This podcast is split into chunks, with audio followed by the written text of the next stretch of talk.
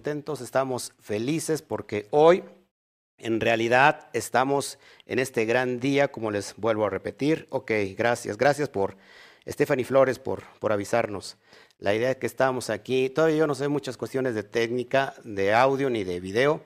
Estamos aquí, este, compramos una consola nueva, gracias a sus aportaciones, una, una consola digital nueva, pero pues hay que afinarla, hay que, hay que buscarle toda la metodología. Eh, va a venir una persona, un ingeniero eh, en sonido, para que esta semana que viene toda nuestra transmisión sea excelente en audio profesional y les adelantamos, está por llegarnos la cámara profesional que hemos pedido también. Gracias a todas las aportaciones, falta todavía muchos recursos por, por juntar, las luces, todo, todo, lo, todo lo, que es la plataforma media para llevar esto, hacerlo posible y que vaya a todas las naciones con una gran calidad como tiene que ser, así como es el mensaje de la Torah, tiene que ser el mensaje de cada, de, cada transmisión. Así que bueno, gracias a todos por sus por sus este, aportaciones y gloria al Eterno. Este, les abrazamos a la distancia. La verdad es que yo me siento como pez en el agua. Eh, me veo un poquito la voz ronca porque este, eh, nos desvelamos mucho ayer. Ayer tuvimos una cena preciosa en compañía de, mi familia, de mi esposa acá presente. Bueno, y, y, nos desvelamos y cada quien yo creo que tuvo su cena familiar, pero gloria al Eterno. Hoy estamos muy felices de estar contentos. Amén. Pues vamos a, meternos a este, a esta, ¿cómo se llama? A este estudio. Vamos a avanzar más, vamos a profundizar más sobre la cuestión de todo lo que tiene que ver alrededor de esta festividad llamada Yom Teruah, perdón, llamada Shavuot, ya no sé ni lo que estoy diciendo. Shavuot, amén. Este, ayer vimos lo más importante de Shavuot es el inicio, es el opening, que la declaración que hicimos ayer fue potente, ¿sí? Y, que creo que ya todos aquí estamos comprometidos de alguna u otra manera. Nosotros hemos estado ya comprometidos de, de por sí, de por vida entregué mi vida completamente al ministerio, dejé todos mis negocios, dejé mi carrera, tenía una carrera profesional y toda mi vida la, he dedicado desde hace 10 años hasta hoy completamente dependiendo del Eterno, eh, 724, 24, 7, sirviéndole en todo tiempo y en todo momento, y ahora dependo de Él. Yo estoy dedicado solamente al estudio de la Torah, a instruir, y es una bendición, es una gran veraja. Así que gracias a todos ustedes.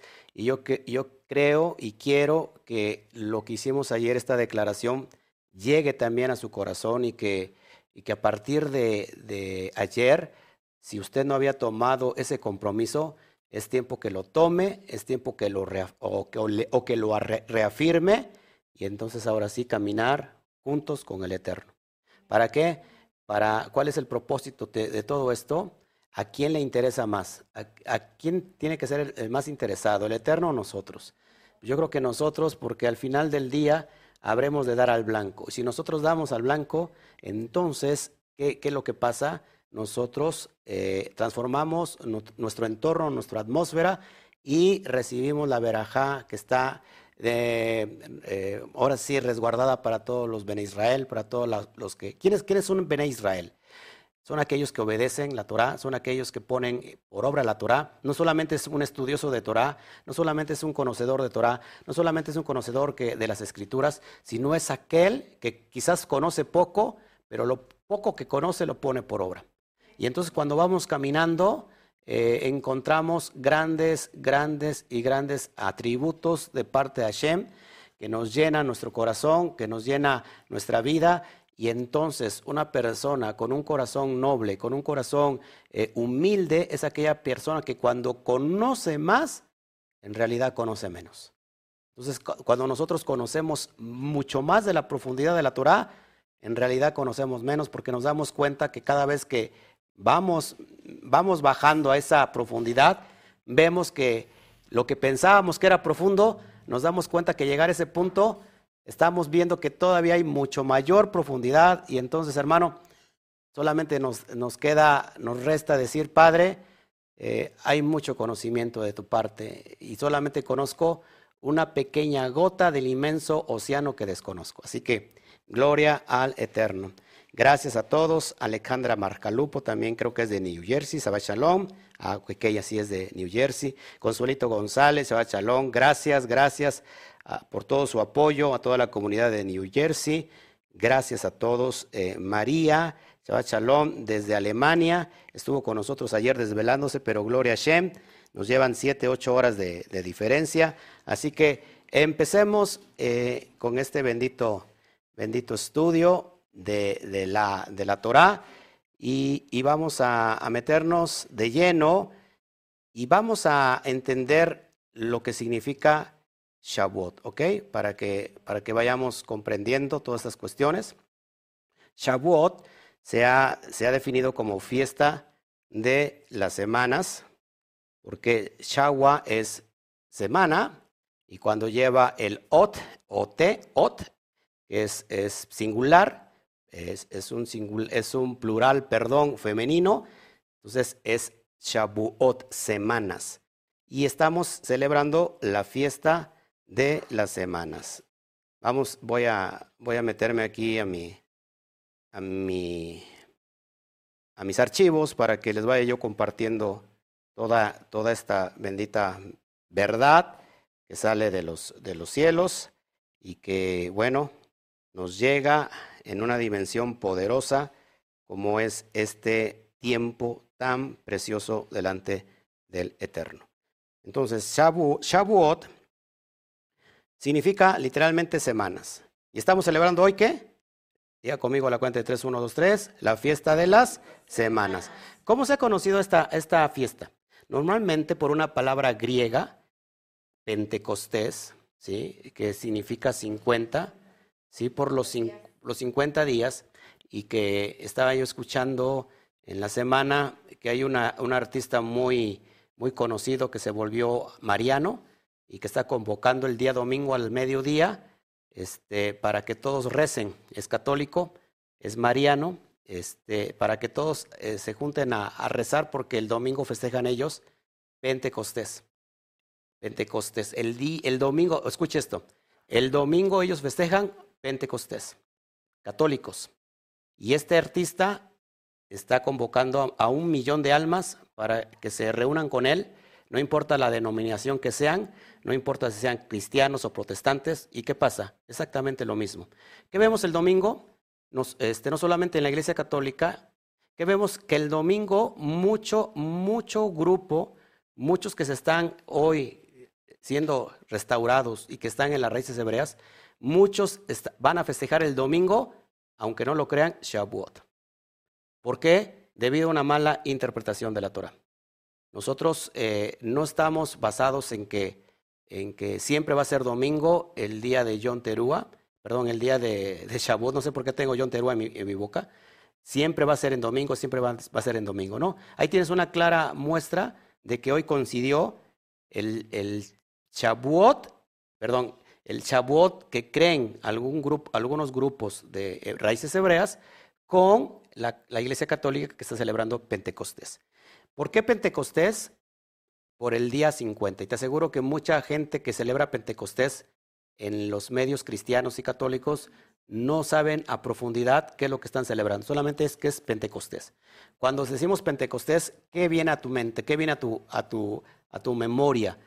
Que, eh, quitamos un poquito nuestra mente ya hebrea y qué, y qué pensamos Pentecostés, pensamos en las lenguas, en los dones del Espíritu Santo y tanta y tanta y tanta, tanta barbaridad que, eh, que pensábamos, y eso pensábamos que era Pentecostés.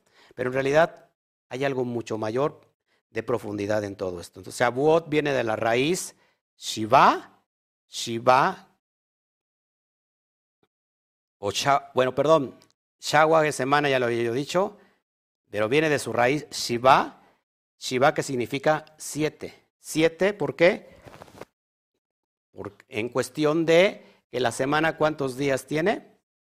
Siete días. ¿Y qué pasa en Shavuot?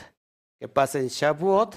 ¿Cuál es el, el punto importante a destacar en Shavuot? Lo que vimos ayer, todos, todos ya sabrán ¿Qué es la, importancia? Pues la entrega de la Torah. La entrega de la Torah, que es lo que vimos el día de ayer. ¿Qué pasa entonces que nosotros desde la festividad de Pesaj, ¿cuándo inicia Pesaj? 14, en la noche 14 del mes de Aviv, de Aviv, no de abril, de Aviv del mes hebreo, eh, eh, al ocaso recibimos Pesaj, que es el día 15. Al otro día, 16, se, eh, empieza a em, empezar a contar la cuenta del Homer.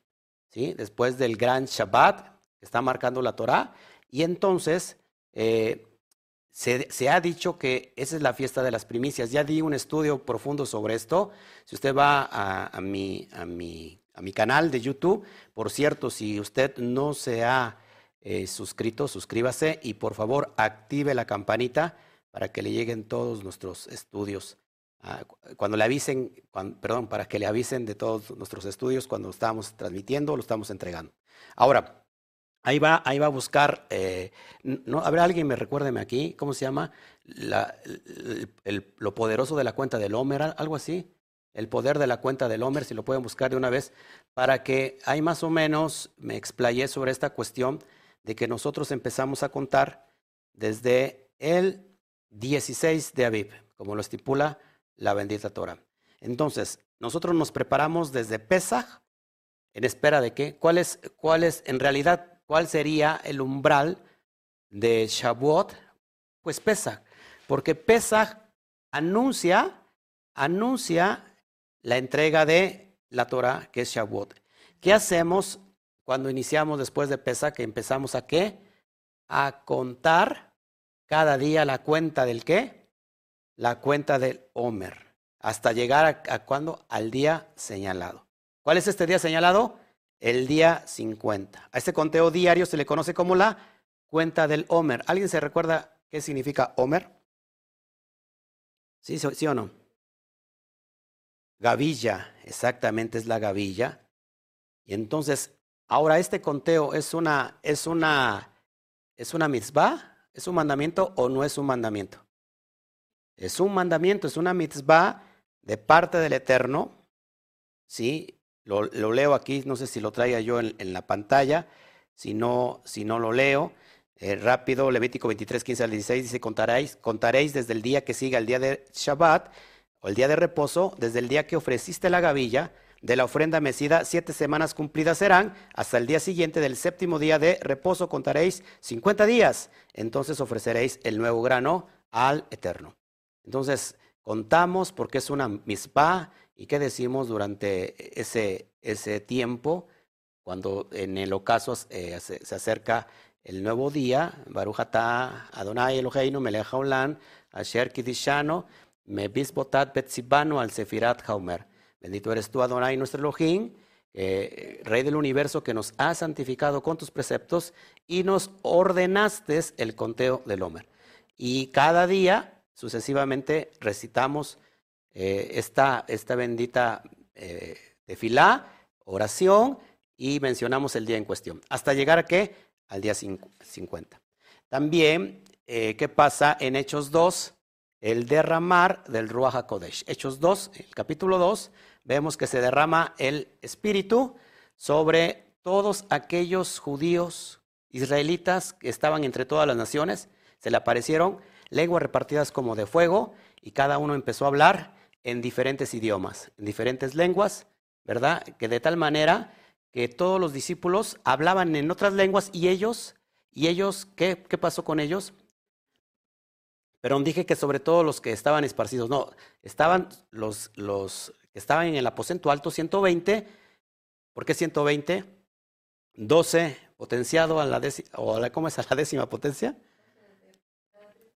120 entonces, 12 en referencia a las 12 tribus, 120 en referencia a las 12 tribus, y todos los, los talmidín se le empezaron a repartir lenguas, como de fuego sobre su cabeza, lenguas de fuego, es decir, idiomas, lenguaje sobrenatural, que empezaron a hablar de tal manera que todos los que venían de todos los países, de todos los países, esas personas que eran judíos o eran israelitas esparcidos, llegaban a celebrar la fiesta de Shavuot, los escucharon en sus propias, ¿qué?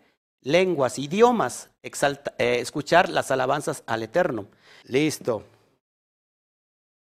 Ya estamos acá otra vez. Gracias por, por la espera. eh, problemas no problemas técnicos, se nos acabó nuestra, nuestra pila de nuestro, de nuestro transmisor, pero gloria al Eterno. Gracias por la espera. Gracias, amados Talmidín, les amamos. Wow, wow. Bueno, discúlpenos, perdónenos la vida. Amén. Bueno, seguimos con nuestro, nuestro estudio, hermanos. Entonces les, venía yo diciendo esta, esta cuestión de que nosotros tenemos que estar desde Pesach, nos preparamos para recibir Shavuot. Amén. La entrega de la Torah. No se puede recibir la Torah en un estado de tumá. ¿Qué es, qué es estado de tumá? ¿Se acuerdan? De impureza espiritual. ¿Cuál es el estado de perfección espiritual? Por otro lado, ¿cuál es el estado de pureza espiritual? Tajará. Tajará es el estado espiritual. ¿Cómo se recibe la Torah? En un estado de tajará. Cuando nosotros estamos purificados. Y para eso tenemos, ¿cuántos días? 50 largos días de rectificar todas las, cosas que están mal dentro de nosotros. Entonces, cuando ya llega el día 50, estamos qué? Purificados, estamos en estado de Tajara y ahora sí recibimos la Torah con un corazón contrito y humillado, no con un corazón leudado, con no con un corazón que está lleno de, de ¿cómo se llama?, de, de amargura. Amén. Eh, ¿Se acuerdan cuál es el estado de, de perfección también? Una persona perfecta. Es un, ¿Se acuerdan? Tamín. ¿Qué significa tamín? Perfecto, íntegro. En otras palabras, alguien que está completo. Tenemos que estar completos para la entrega de la Torah. Abrimos nuestra Torah, Levítico 23, 15 al 16, y contaréis desde el día que sigue al día de reposo, desde el día que ofreciste la gavilla, ya lo había dicho, la ofrenda mecida, siete semanas cumplidas, serán hasta el día siguiente, el del séptimo de reposo contaréis 50 días, entonces ofrecerás, ofreceremos el nuevo grano al Eterno. Y eso es lo que estamos eh, haciendo desde el día de ayer. Amén. Entonces, el, el Shavuot, el día de Shavuot es una Mikra Kodesh. ¿Qué es una Mikra Kodesh? Una santa convocación de parte del Eterno. Deuteronomio 16, 9 al 10, dice así, siete semanas contarás, desde que comenzare a meter la hoz en las mieses, comenzarás a contar las siete semanas. ¿Cuándo se, empezaba a, meter la, la hoz en las mieses?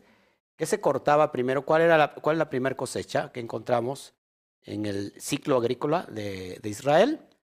La cebada. La cebada. Desde ahí se empezaban a contar este, siete semanas. ¿Sale? Siete por siete, 49. Y al siguiente día, el 50, día de Shavuot. Y harás la fiesta solemne de las semanas, es decir, Shavuot, al eterno tu Elohim, Ojo, de la abundancia voluntaria de tu mano será lo que dieres.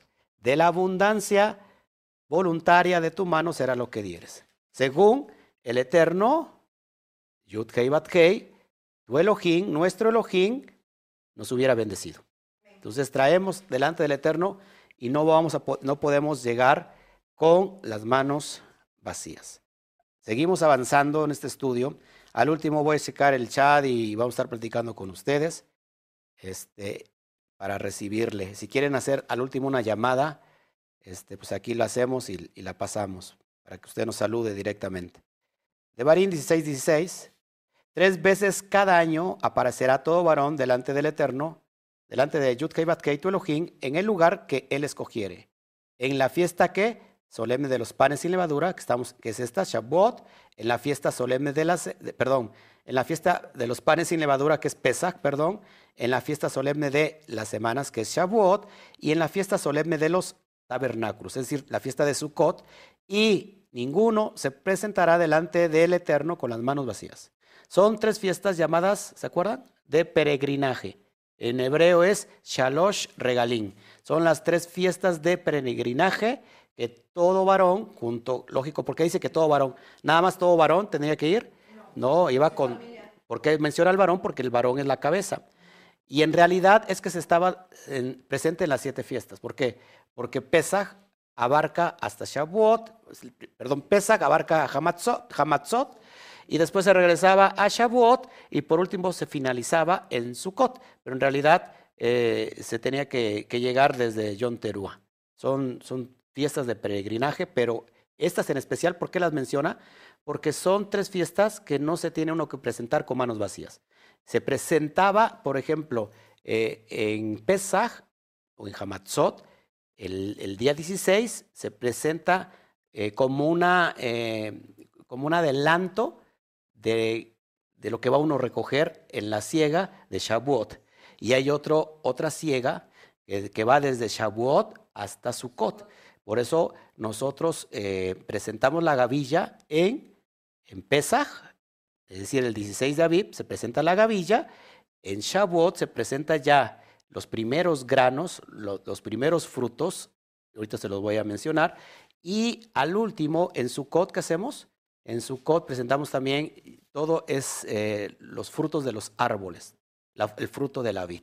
Se derrama, en tiempo de Mashiach se derramaba el vino, eh, la libación del vino y el agua.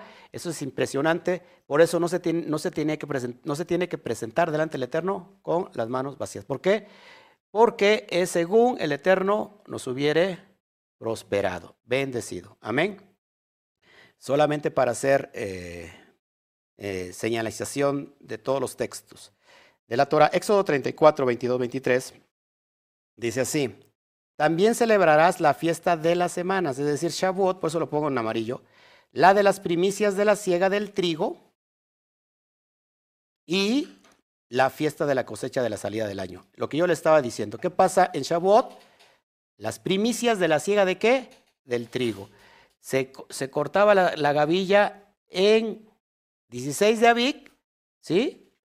Que se había conocido como, como Bicurín, pero en realidad Bicurín es desde Shavuot. En, en, en, en el 16 de Aviv se presenta Lomer, la gavilla de cebada. Pero en Shavuot ya es el trigo. Por eso se presentan qué? Dos panes, dos hogazas de trigo, leudados con levadura, lo que no pasa con Hamatzot. ¿Y qué pasa? ¿Cuál es la fiesta de la cosecha de la salida del año? A la salida del año, la fiesta de Sukkot. ¿Sí? ¿Estamos bien? ¿Vamos aprendiendo bien?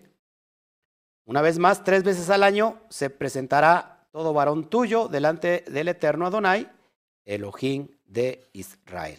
Esto es bien importante que lo vayamos entendiendo. Yo con calma lo voy presentando para que eh, vayamos eh, entendiendo. Entonces estos dos panes de trigo se presentan como una ofrenda mecida delante de la presencia del Eterno junto con las primicias. Amén. Tenemos que presentarnos delante del Eterno, no con las manos vacías, no con las manos vacías, perdón, sino lo mejor. ¿Qué, es, qué se presenta en Shavuot, por ejemplo? Que es Bikurín, lo mejor de la cosecha. Las primeras y mejores frutas seleccionadas, lo mejor de lo mejor. ¿Sí? Si, si está brotando las primer fruto, ese fruto que se ve delicioso, primera mano, y que dices, wow, ese, ese lo, lo, seleccionabas, lo mejor de lo primero que estaba saliendo, lo mejor, la fruta más grande, la más hermosa, era destinada para el Eterno. ¿Sí? Como una forma de agradecimiento. ¿Por qué se lo otorgamos? En forma de agradecer al Eterno por la generosa cosecha de la tierra. Predeterminadamente le estábamos agradeciendo al Eterno que la cosecha total que se iba a levantar era abundante. Por eso se le otorgaba lo mejor de lo mejor, lo primero de lo, de lo primero. Amén. Para que vayamos entendiendo todos. Levítico 23, 17 dice así, de vuestras habitaciones tomaréis dos panes para ofrenda mecida, que serán de dos décimas de efa de flor de harina, cocidos con levadura como primicias. Y ahorita vamos a explicar por qué el Eterno, muchos dirán, no se pone de acuerdo, porque en, en, en Hamatzot se presentan panes sin levadura, se tiene que comer el pan sin levadura, porque ¿qué significa la levadura? El pecado, ¿qué más? ¿Se acuerdan? Las falsas doctrinas, ¿qué más? El ego en las personas, el, el, el que hace la levadura naturalmente infla la masa, que hace el ego infla la persona. Eso significa, entonces, ¿por qué en Shavuot se presentan dos panes ahora con levadura. Eso es bien importante y lo vamos a ir entendiendo para que vayamos entendiendo. Dos panes significa dos casas. La levadura del pecado, como ya lo habíamos dicho, pero también significa dos testigos. Acuérdense que el libro de revelaciones habla de dos testigos. ¿Por qué ahora este pan representa casa de Judá y representa casa de Israel? Ahora, ¿por qué con levadura? ¿Por qué con levadura?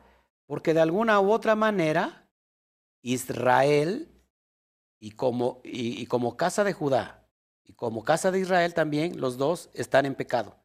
Pablo había dicho, hemos visto que tanto judíos como griegos como gentiles, los dos están en pecado. Fueron desechados de la gloria del Eterno. ¿Sí? ¿Por qué? Por el pecado.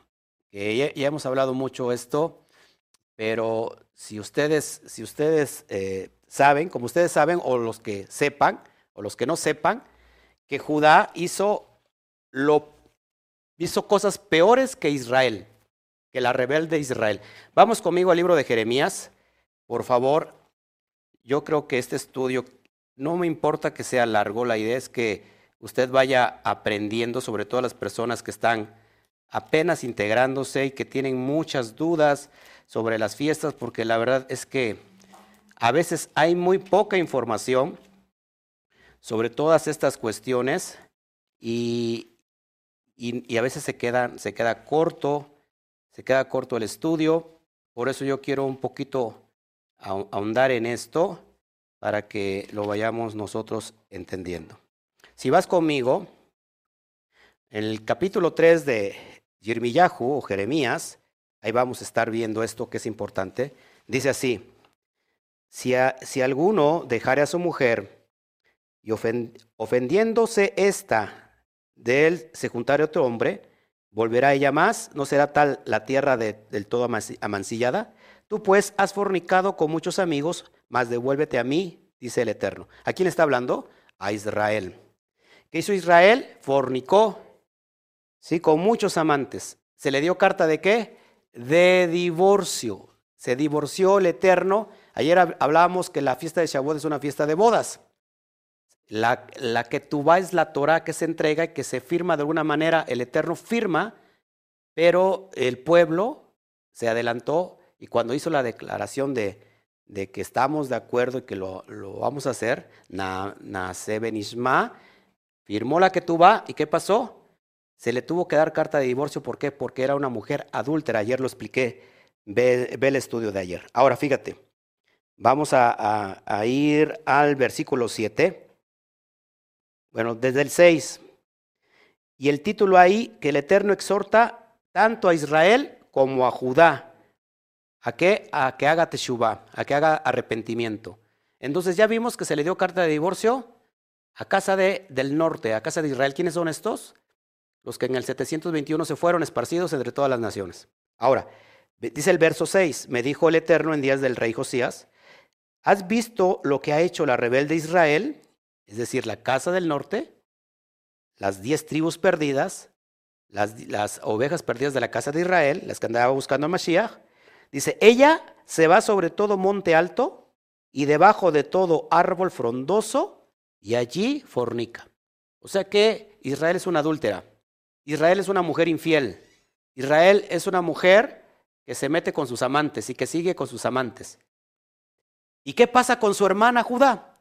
Fíjate lo que dice el propio Eterno. Y dije, después de hacer todo esto, ojo, se volverá a mí. Pero ¿qué hizo Casa del Norte? ¿Qué hicieron las, las diez tribus perdidas? Pero no se volvió. Y lo vio su hermana, la rebelde Judá. Porque los judíos dicen, ah, nosotros somos, somos los meros meros, somos el pueblo escogido. Eh, las fiestas son de los judíos, las fiestas son de nosotros. todo mencionan como el pueblo judío. No, no, no. Judá es una casa, pero no es Israel completo. Y el Eterno le dice, la rebelde Judá, ella vio que por haber fornicado la rebelde Israel, yo la había despedido y dado carta de repudio, de divorcio. Pero no tuvo temor la rebelde Judá, su hermana, sino que también fue ella y fornicó.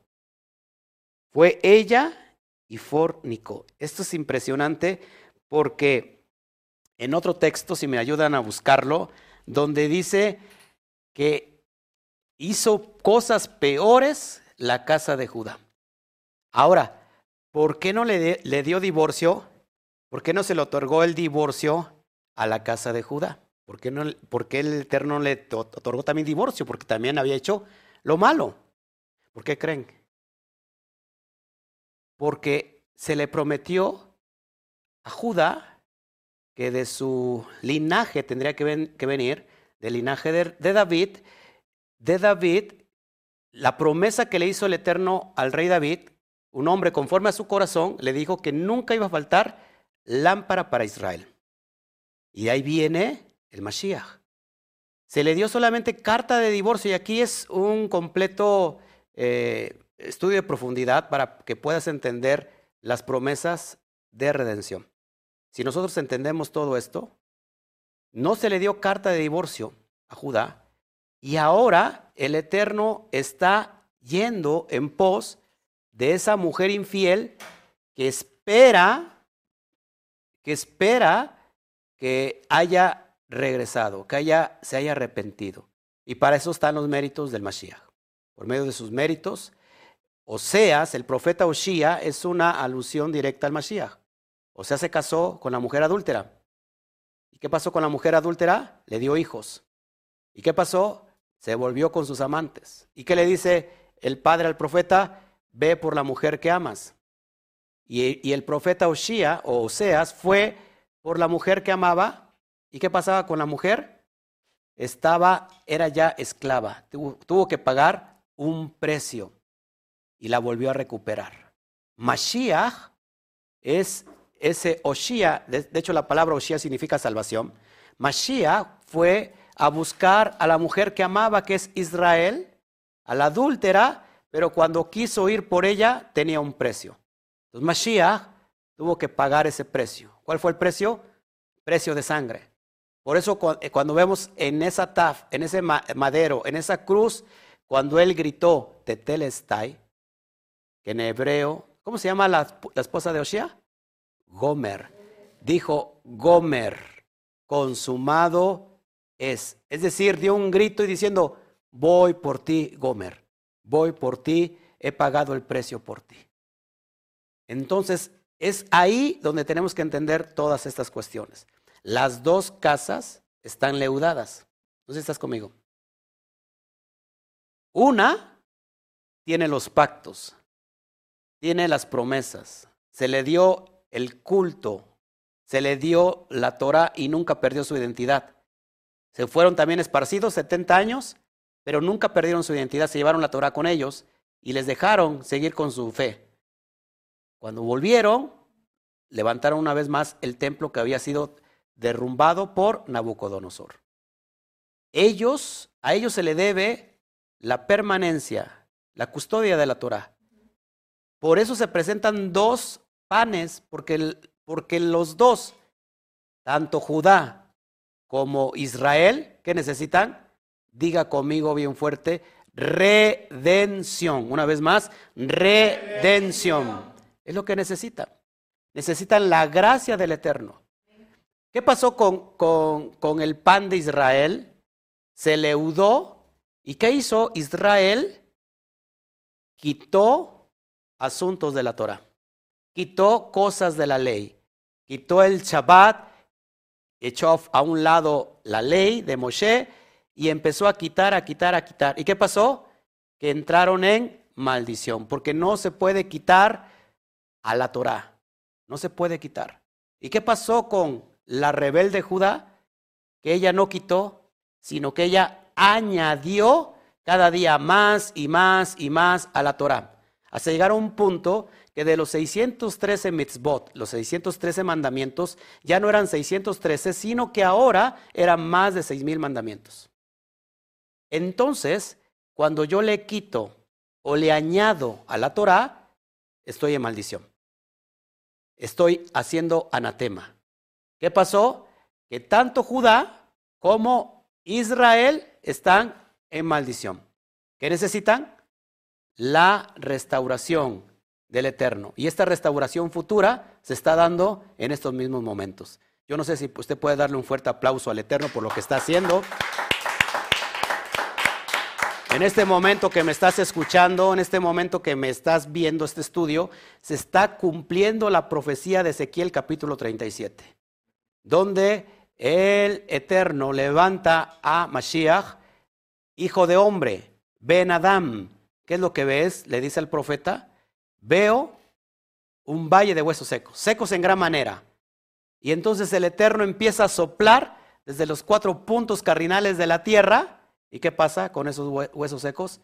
Empiezan a levantarse. Esos huesos secos son Efraín, esos huesos secos son, es el hijo pródigo que se marchó, que se fue y que está volviendo.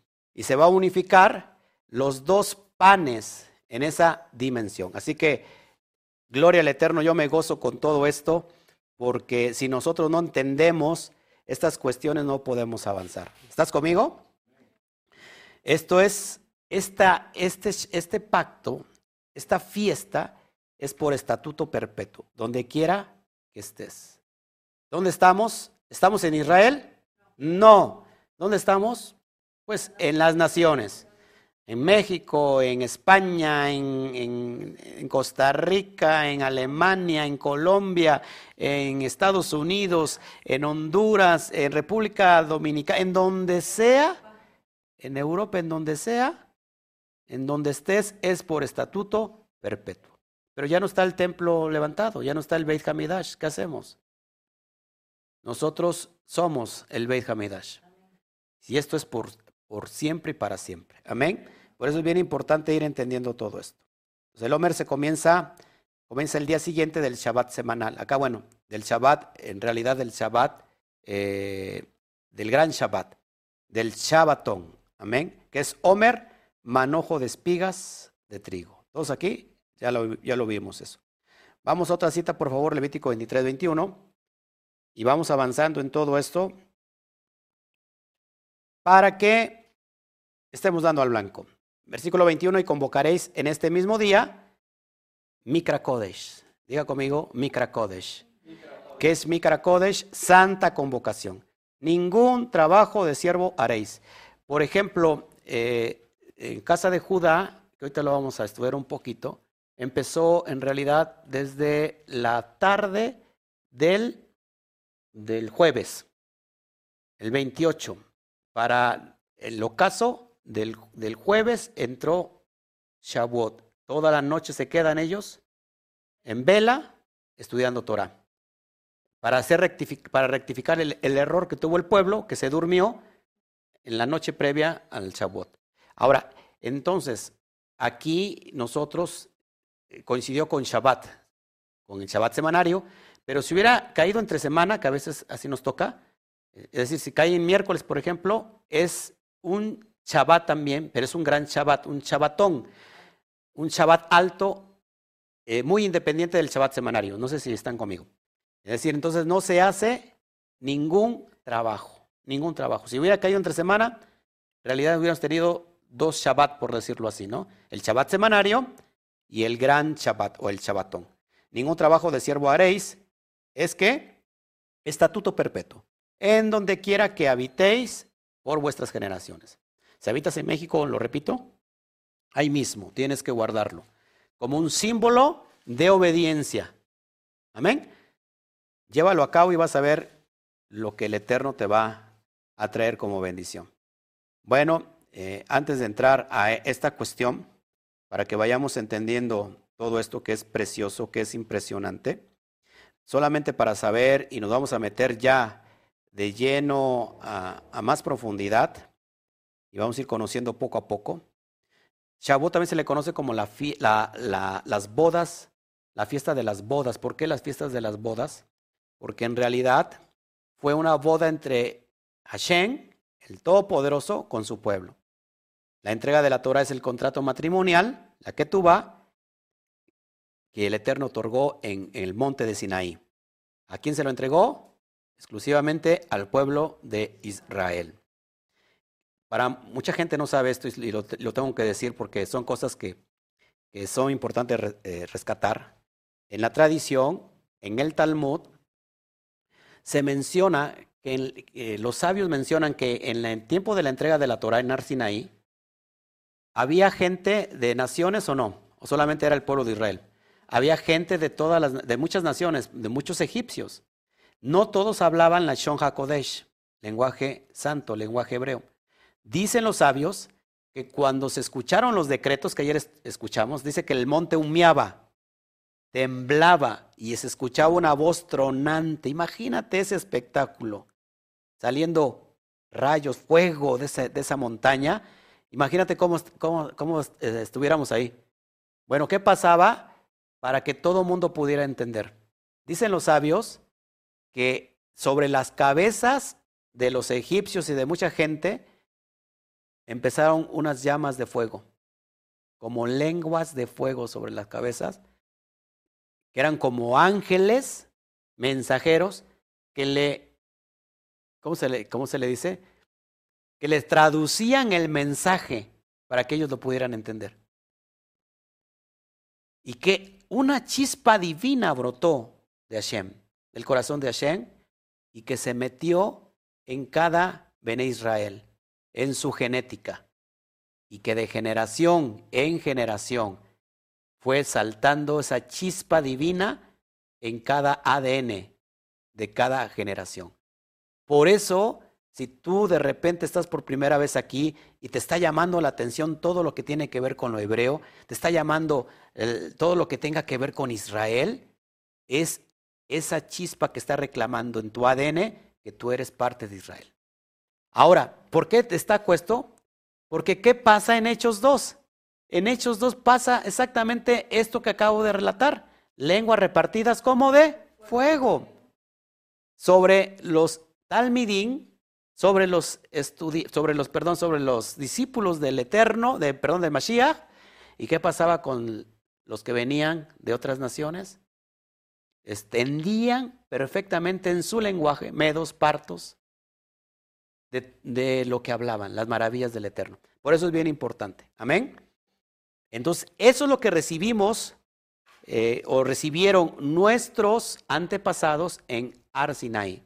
Así que Shavuot también se le puede conocer, ojo, se le puede conocer también como juramentos.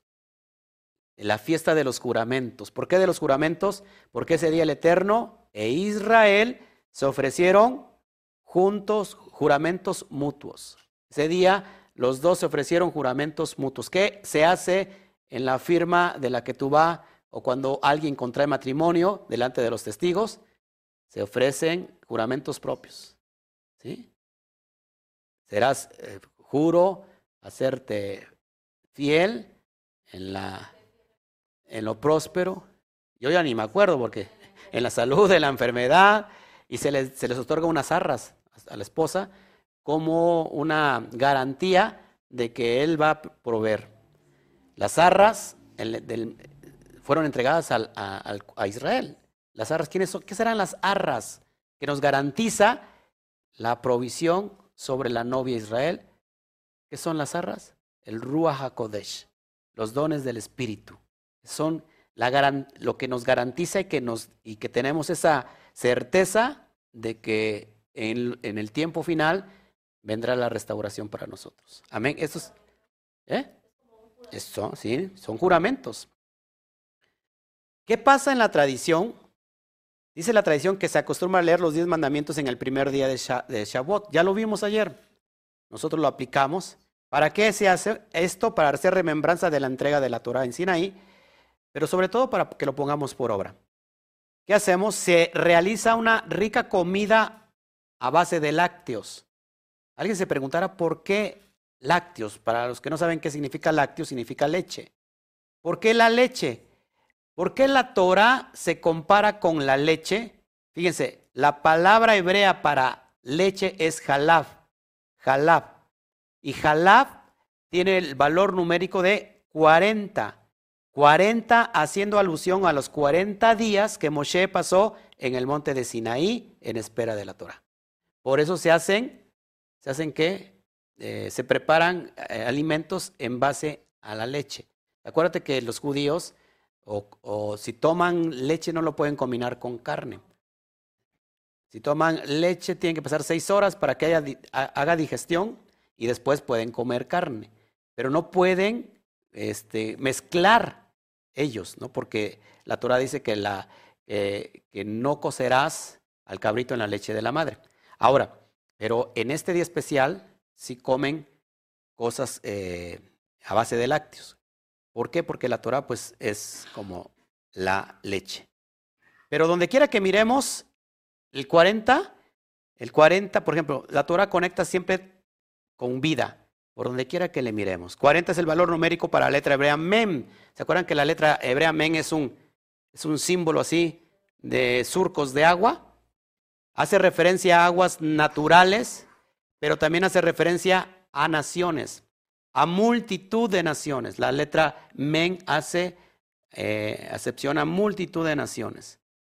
Dice como un estruendo de muchas aguas. ¿Qué escuchó, por ejemplo, Johanán en la isla de Patmos cuando escuchó al Mashiach? Dice como un estruendo de muchas aguas. Es como que escuchó una cascadota así grandísima. No, estruendo de muchas aguas, estruendo de muchas, de multitud de naciones, como mucha gente. Entonces hace referencia a naciones, como aguas. De igual manera la palabra eh, de Hashem es como agua, la palabra la Torah es como un agua, dice el profeta Ezequiel capítulo 36, que nos lava y nos limpia y nos purifica. La Torah, ¿qué está pasando ahorita? La, la misma Torah nos está lavando, nos está purificando. También otro, otro pasaje que, que, está marcado así de aguas, que tú dices, este pasaje tiene que ver con aguas. ¿Qué ves en Noaj? El diluvio. ¿Por qué la letra men, que vale 40, fíjate el diluvio, 40 días y 40 noches. Y tiene que ver, el agua tiene también que ver con vida. ¿Qué pasó el diluvio trajo un caos, ¿sí o no? Toda la tierra fue removida. Pero después de eso, después del caos trajo vida. Entonces, siempre el 40 hace alusión a la vida. Una más, la mujer, antes de dar a luz, tiene que pasar por un proceso de 40 semanas de gestación. ¿Para dar qué? Vida. Esto es increíble porque entonces cada uno de nosotros, el ser humano, antes de venir a este mundo, tiene que pasar, fíjense, un proceso de aguas, de 40 semanas en aguas. ¿Por qué? Porque está eh, en una bolsa en el vientre de la madre que está llena de qué? De agua. Eso es increíble. Entonces, todo, todo conecta con la vida. Ahora, otro número que nos atañe en esta fecha, así que, ¿por qué, ¿por qué se le llama Pentecostés o por qué se le llama Pentecostés? Porque es el día 50. Entonces, 50 también, el día de hoy que estamos celebrando la entrega de la Torah, que es el día 50, 50 también significa vida. es impresionante. ¿Cuál es la letra hebrea con el valor numérico 50? Nun. Y es lo que vamos a, es lo que vamos a ver para que lo vayas, lo vayas, este, lo vayas viendo. ¿Qué pasó aquí? Ok, eh, déjame ponerte ahí. Bueno, está la, la palabra nun. La palabra nun significa vida, tiene un valor numérico de 50. ¿50 por qué? Porque hace referencia, por ejemplo, al Jobel. Al Jobel. ¿Qué es el Jobel? Jubileo. Jubileo. ¿Qué pasa en cada Jobel, en cada jubileo, a ver, todos, cada 50 años son liberados los esclavos, las tierras son regresadas a sus dueños originales y todas las deudas eran canceladas. Entonces, el día, el número 50 que representa la Torah, la entrega de la Torah, la Torah representa nuestra vida y nuestra libertad.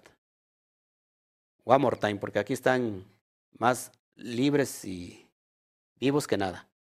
La Torah representa nuestra vida y nuestra libertad. Espero que los que están del otro lado en la pantalla no estén en esa misma actitud. Amén. 50, fíjense, la letra Nun es el, el, su símbolo pictográfico es un esperma, es una semilla. O sea que la misma letra Nun en sí misma es vida. Es un semen, es una semilla. Nun significa vida. haber escuchado en el mundo cristiano es que la ley en realidad me da muerte. Es que la ley esclaviza. ¿Por qué han sacado estos conceptos erróneos? Porque no han sabido interpretar. en realidad, la Torah te da libertad. La Torah nos da libertad. El que anda en, la, en la Torah, el que anda en la ley, no tiene que ser perseguido porque está. Sí, dice David, andaré en libertad por siempre y para siempre porque he guardado tu Torah. Salmo 119. No, Salmo, sí, 119, no sé. 160. Eh, ah, no, sí, la suma de tu palabra es la verdad. Salmo 119, 160. Ahora, vamos eh, con más alusión. ¿Sí les gusta esto o no les gusta esto? Porque yo los veo con cara de, de lloveles aquí. Espero que en YouTube la gente esté disfrutando y también aquí en, Facebook. la palabra, por ejemplo, pez en arameo es num. ¿Y por qué el, el pez tendrá que ver la relación con vida? ¿Qué ves, ¿Qué ves tú en un banco de peces? Son millones y millones de peces, que todos se mueven así al, al mismo movimiento, el mismo es impresionante. Ahora, esto está completamente proféticamente diseñado, porque si tú estás viendo en pantalla el símbolo del pez, ¿quién está utilizando o ha utilizado por mucho tiempo el símbolo del pez? Toda la cristiandad. Porque ellos van a ser pescados. Nosotros ya fuimos pescados en las redes del, del Eterno, a través del Mashiach. Pero si tú ves ahí ese pez, si tú ves ahí, cuando se da la bendición, la verajá, de los hijos de Joseph, ¿quién es, quién es el papá de Joseph?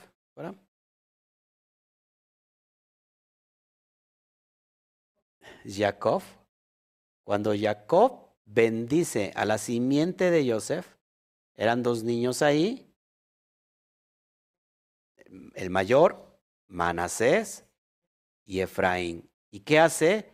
Que Jacob, que es Jacob es Israel, cruza, lo voy a poner aquí en pantalla para que me veas, cruza las manos, cruza las manos y crea esta figura que estás viendo de un pez. Le dijo Jacob, no, padre, Manasés es el mayor. Tienes que orar, darle la bendición del primogénito a Manasé. ¿Qué le dijo? Lo sé, hijo mío, lo sé.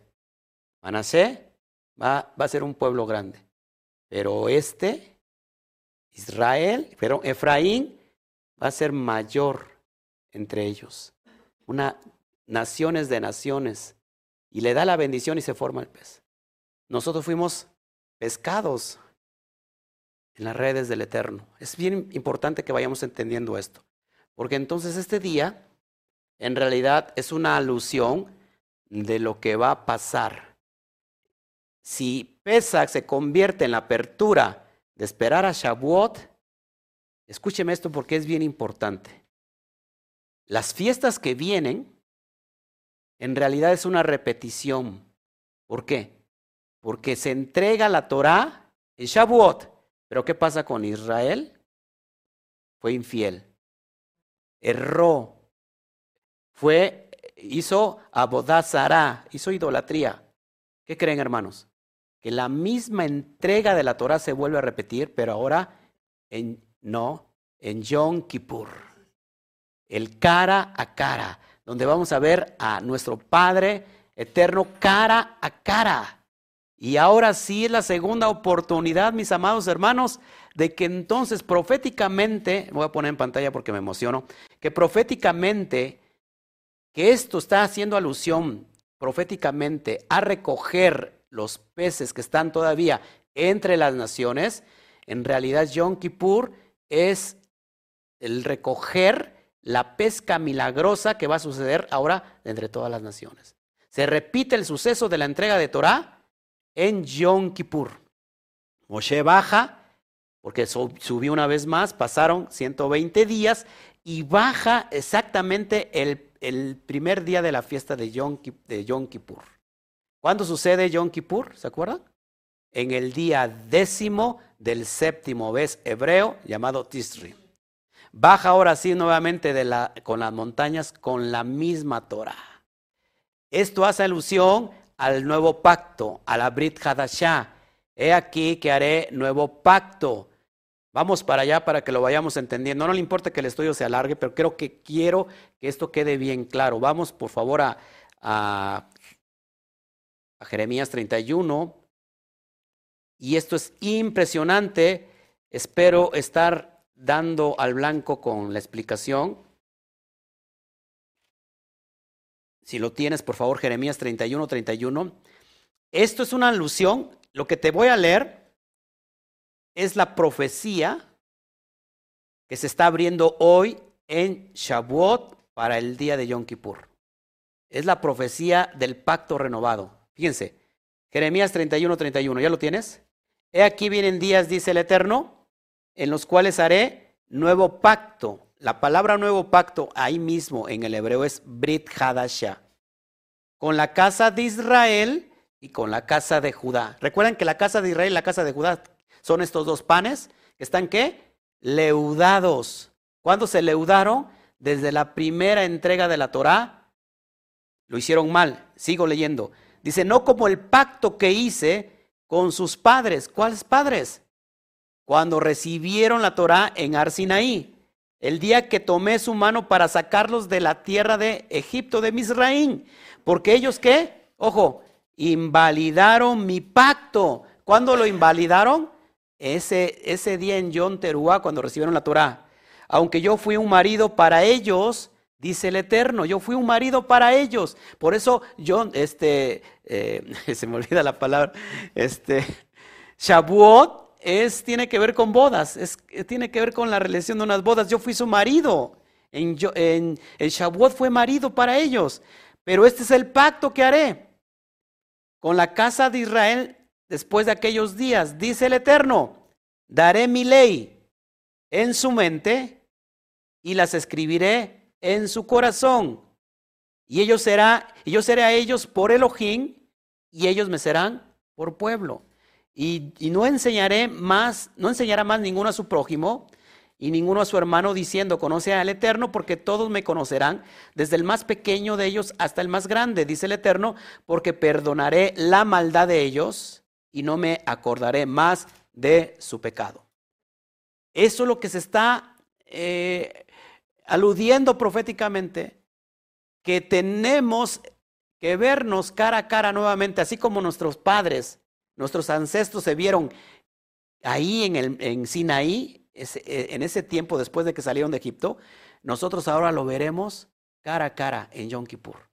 Por eso es bien importante, hermanos, que por donde tú quieras que ve, eh, donde quieras ver, esto hace referencia a que la entrega de la Torah es para darnos completamente vida. ¿Estás conmigo?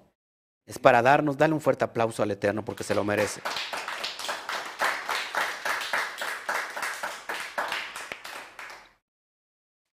Precioso, hermoso. Yo me... ¿Quieren más? ¿Quieren más sobre esto? Jeremías capítulo 2, por favor. Verso 1, a ver si no se me salen las lágrimas. Y no son de cocodrilo. Son lágrimas de que... de un corazón agradecido. El Eterno piensa siempre en nosotros. Capítulo 2, verso 1. Vino a mí palabra del Eterno diciendo, anda y clama a los oídos de Jerusalén, diciendo, así, dice el Eterno, me he acordado de ti, de la fidelidad de tu juventud, del amor de tu desposorio, cuando andabas en pos de mí en el desierto, en tierra no sembrado. Me he acordado de ti, Israel. ¿Fue infiel Israel? Y el Eterno dice, me he acordado que cuando antes de que me fueras infiel. O sea, el proceso que marcó Israel fue la infidelidad, la bodazará. Y el Eterno en su infinita gracia dice, me he acordado de antes de que fueras infiel. Es decir, no te olvidé, no te olvidé. Eres especial tesoro para mí. No te olvidé. Nunca te saqué de mi corazón, Israel. Nunca te deseché de mi corazón. He diseñado un plan perfecto para darte la oportunidad de que te arrepientas de tu infidelidad y yo te pueda redimir. Porque no hay otra mujer como tú, Israel. No hay otra mujer como tú, Israel. He, tengo diseñado y me he preparado de primicias para otorgarlas en pos de tu rescate. Ofrendando a lo mejor de lo mejor, a mis propias primicias, a un sádic, a un justo, que pueda tener los méritos, que a través de su sangre, del sádic, pueda redimir a toda su generación y a todo, a todas las naciones, a todo Israel que está esparcido entre las naciones. La pregunta que muchos dicen, ¿cómo un hombre, por muy justo que sea, pueda redimir? Déjame decirte que esto es Torah, si es Torah. ¿Cómo por la desobediencia de un hombre, del primer Adán, entró el pecado a todo el mundo? Por la obediencia de un hombre justo entrará la justificación. La sangre de Joseph Hasadik, de José el justo, alcanzó para que todo Israel fuera llevado a, al exilio de, a la esclavitud de Egipto, por el desprecio y el rechazo de Yosef Hasadik.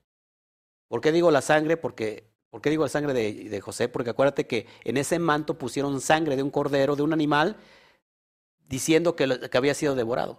Y eso le causó a Israel un castigo de más de 400 años en Egipto.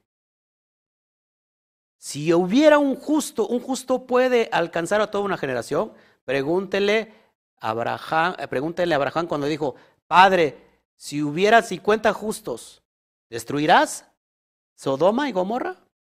No, si hubiera 40, 30, 10 y no hubo ni un solo justo. Pero si hubiera un solo justo, le dijo, ¿detendrás la destrucción que dijo? Sí. O sea que un sádic, un justo, redime a toda su generación. Yeshua HaMashiach. Bendito sea su nombre. Porque entonces aquí está metida la, la figura profética del Mashiach. Vamos a Josué 1.1. ¿Qué dice José, Josué 1.1? Dice, si, si lo tienen ahí por favor, si me lo pueden leer, esto es impresionante porque estamos haciendo referencia a la letra Num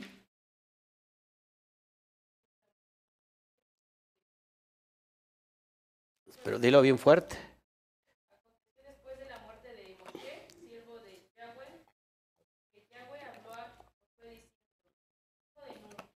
servidor de Moshe, Hasta ahí.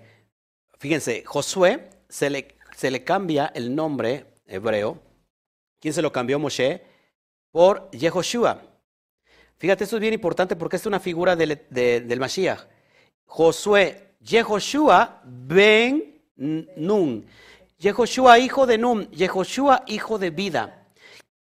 Yehoshua es un símbolo profético del Mashiach porque Yehoshua es el que, mete, el que mete al pueblo a la tierra prometida. ¿Todos aquí? Ahora, este Yehoshua, que es hijo de Nun, hijo de vida, está haciendo referencia al propio Mashiach. Yehoshua, hijo de la vida. Es el Mashiach que, que nosotros, fíjense, en el Mashiach, nosotros somos redimidos, libertados, y Él nos regresa la herencia que habíamos perdido. Lo vemos en Levítico 25, 25, que el hermano que empobreció y perdió su herencia, su identidad, entonces tiene que, y, y perdió su, libertad también, y tanto que se vendió a un pagano. Entonces el hermano, el pariente próximo, va a rescatarlo para regresarle la herencia que había perdido. Es impresionante.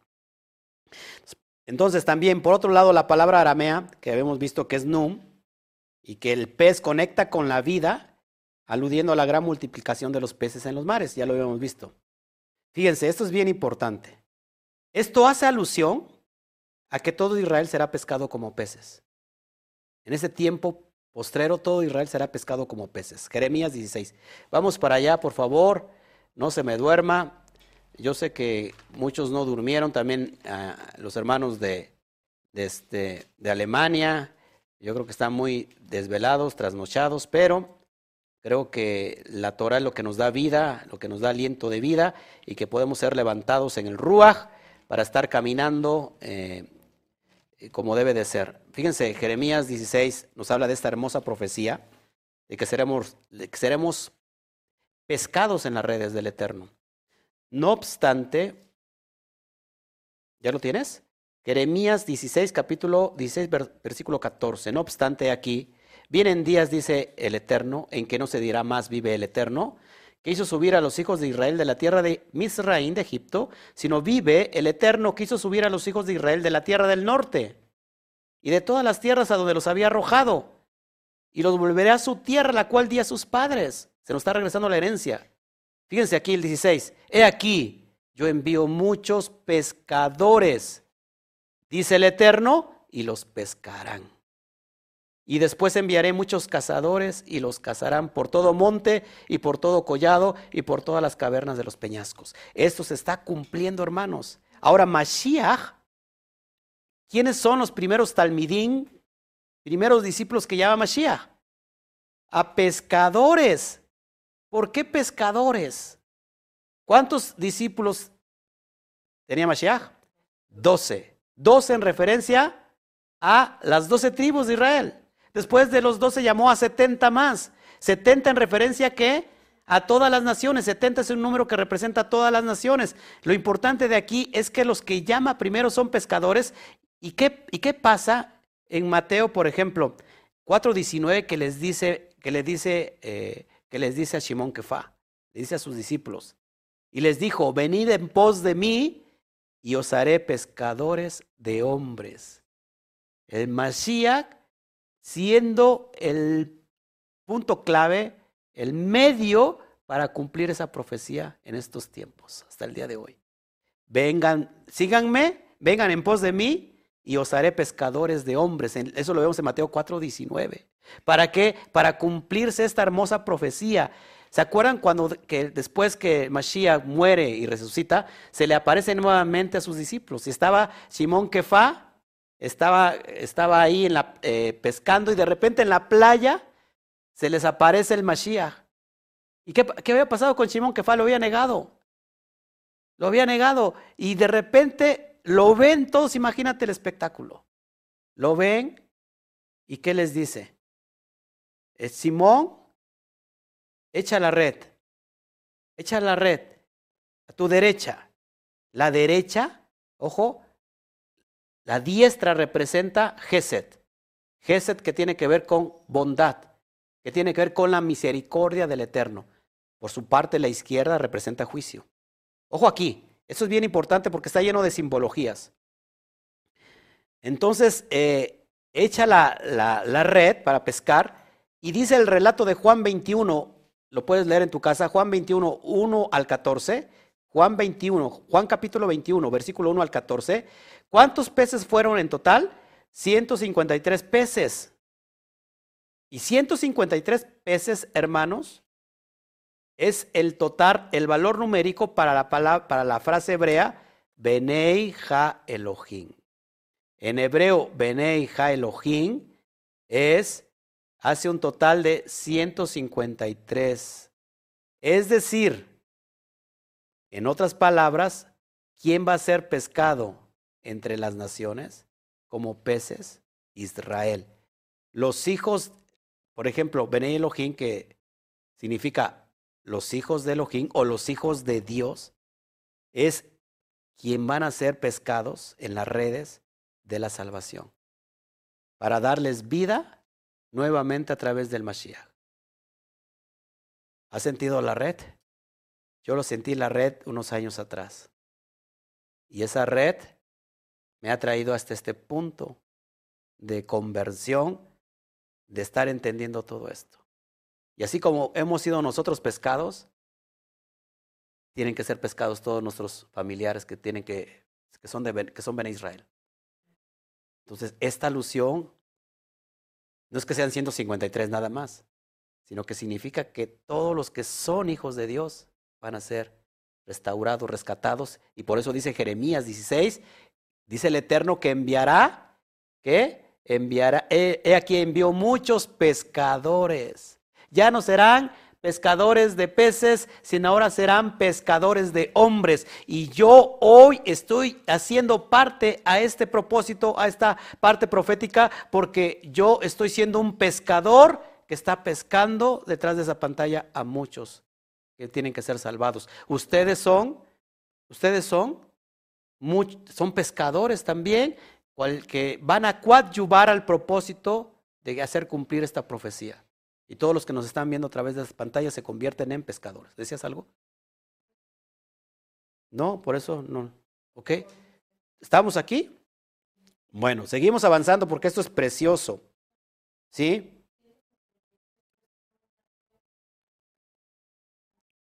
Ok, también fíjate cómo, cómo va apareciendo mucha, mucha, mucha sabiduría, mucha luz a la Torah. Me comenta una, una talmid que está aquí en casa que si nosotros sumamos 153 nos da, nos suma 9. Y 9 es en alusión a una letra hebrea, la letra hebrea Tet, que su pictografía es un canasto.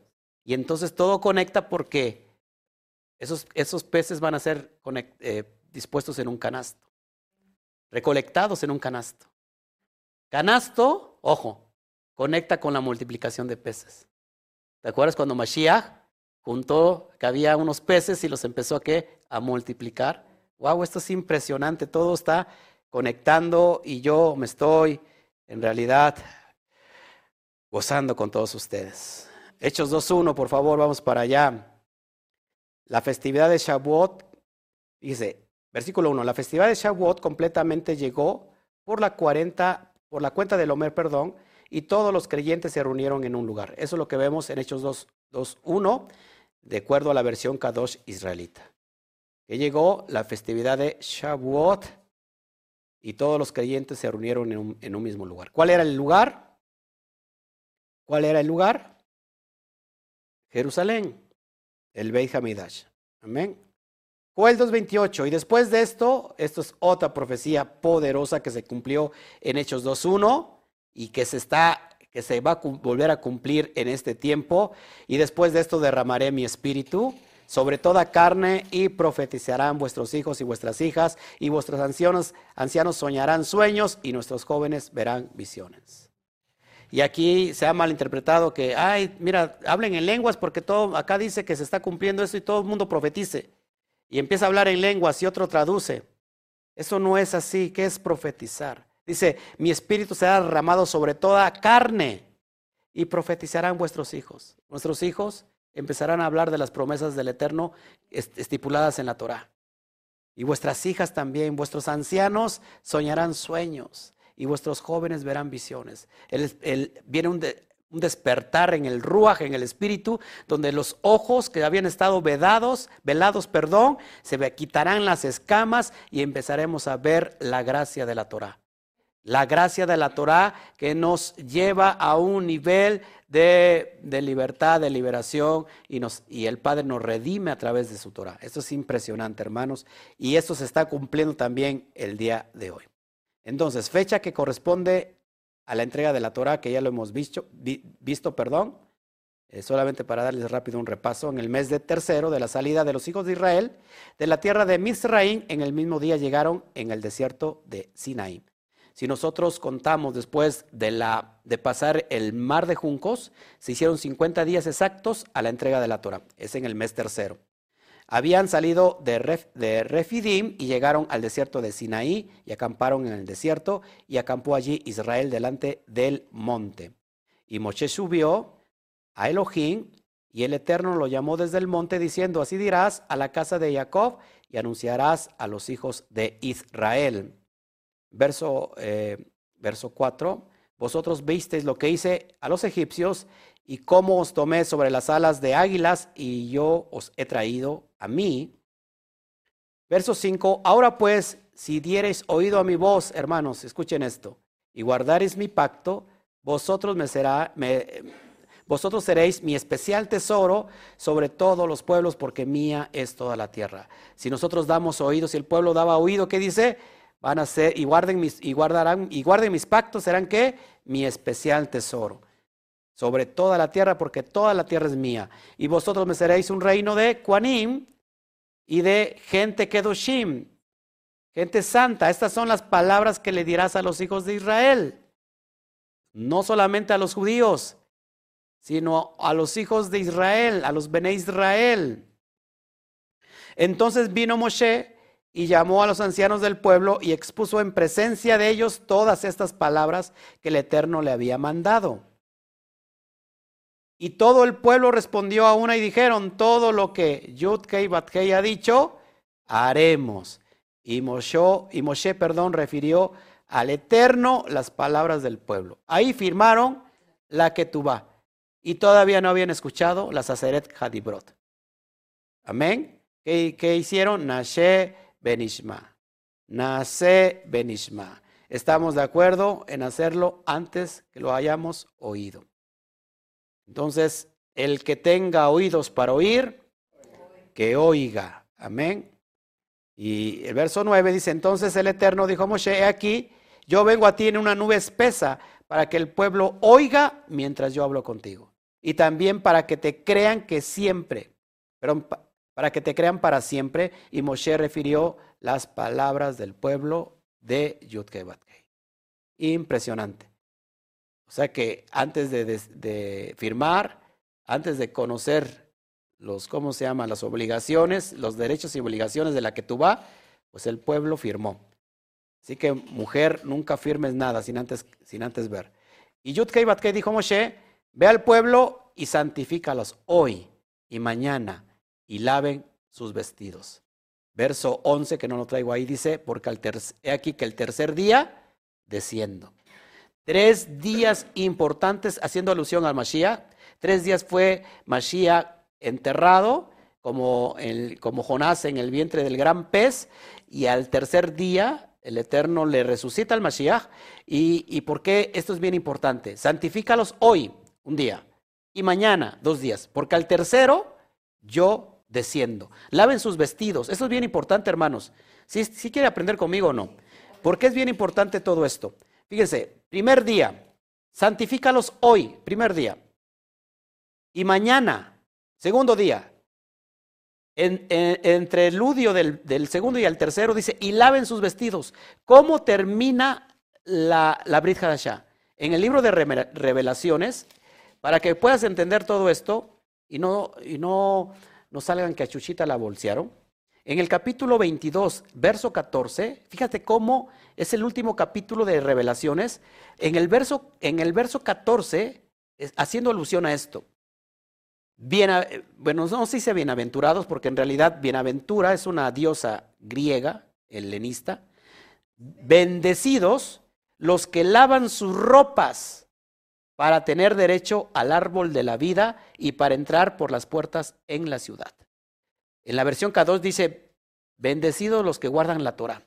Es decir, que los que lavan sus ropas, y acá dice, y laven sus vestidos, hermanos, es en alusión de guardar la Torah, de guardar los pactos, porque al tercer día Él desciende. En el verso 11 eh, de Éxodo 19 dice, porque al tercer día desciendo. Ojo aquí, primer día. Dice, santifíquense hoy, primer día.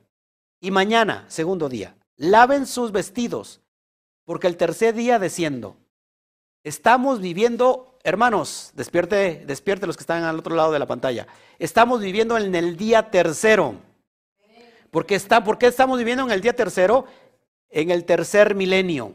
¿Cuándo se empieza a vivir el, el día tercero? Desde el 2001.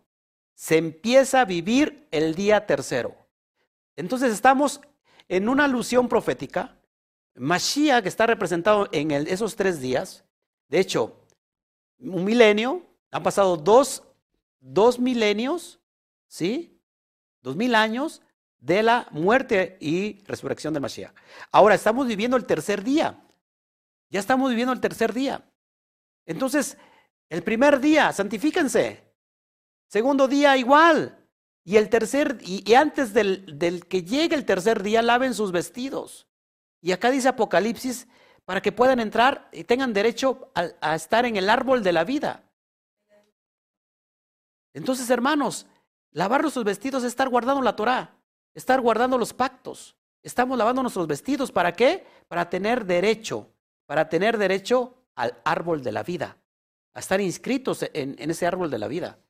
Ese árbol de la vida conecta, ¿quiénes van a estar inscritos? Todos los que están sellados por el Roja Kodesh. Es, inscritos en ese árbol todos los Kedoshim. Hay otro libro de los Reshaim, de los malvados. Y hay un tercer libro de los Beinonim, que todavía son los intermedios, que tienen, pueden tener derecho a ser inscritos en el árbol de la vida. Eso es bien impresionante, porque entonces esto es una alusión de todo lo que ha de venir. Hermanos, si nosotros ya estamos, los que nos están viendo del otro lado, si nosotros ya estamos viviendo en el tercer día, ¿qué es lo que tenemos que hacer, mis amados hermanos? Santificarnos. ¿Cómo nos santificamos? Lavando nuestras ropas, nuestros vestidos. ¿Qué es lavar nuestros vestidos? Acuérdate que el agua para lavar los vestidos se necesita agua. ¿Qué es el agua? ¿Qué representa el agua? La Torah. Los vestidos son nuestras obras, lo que estamos haciendo, lavarnos con la Torah para estar preparados para ese día. Eso es bien importante, mis amados hermanos, porque esto hace alusión a todo lo que estamos viviendo. Amén. Dele un fuerte aplauso al Eterno.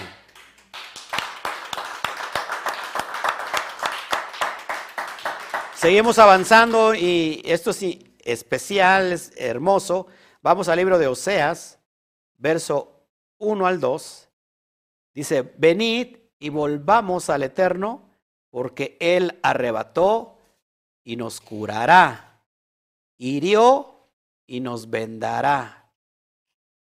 Nos dará vida después de dos días en el tercer día nos resucitará y viviremos delante de Él. Lo leo porque aquí les pasó de noche esto. Nos dará vida después de dos días. En el tercer día nos resucitará y viviremos delante de Él.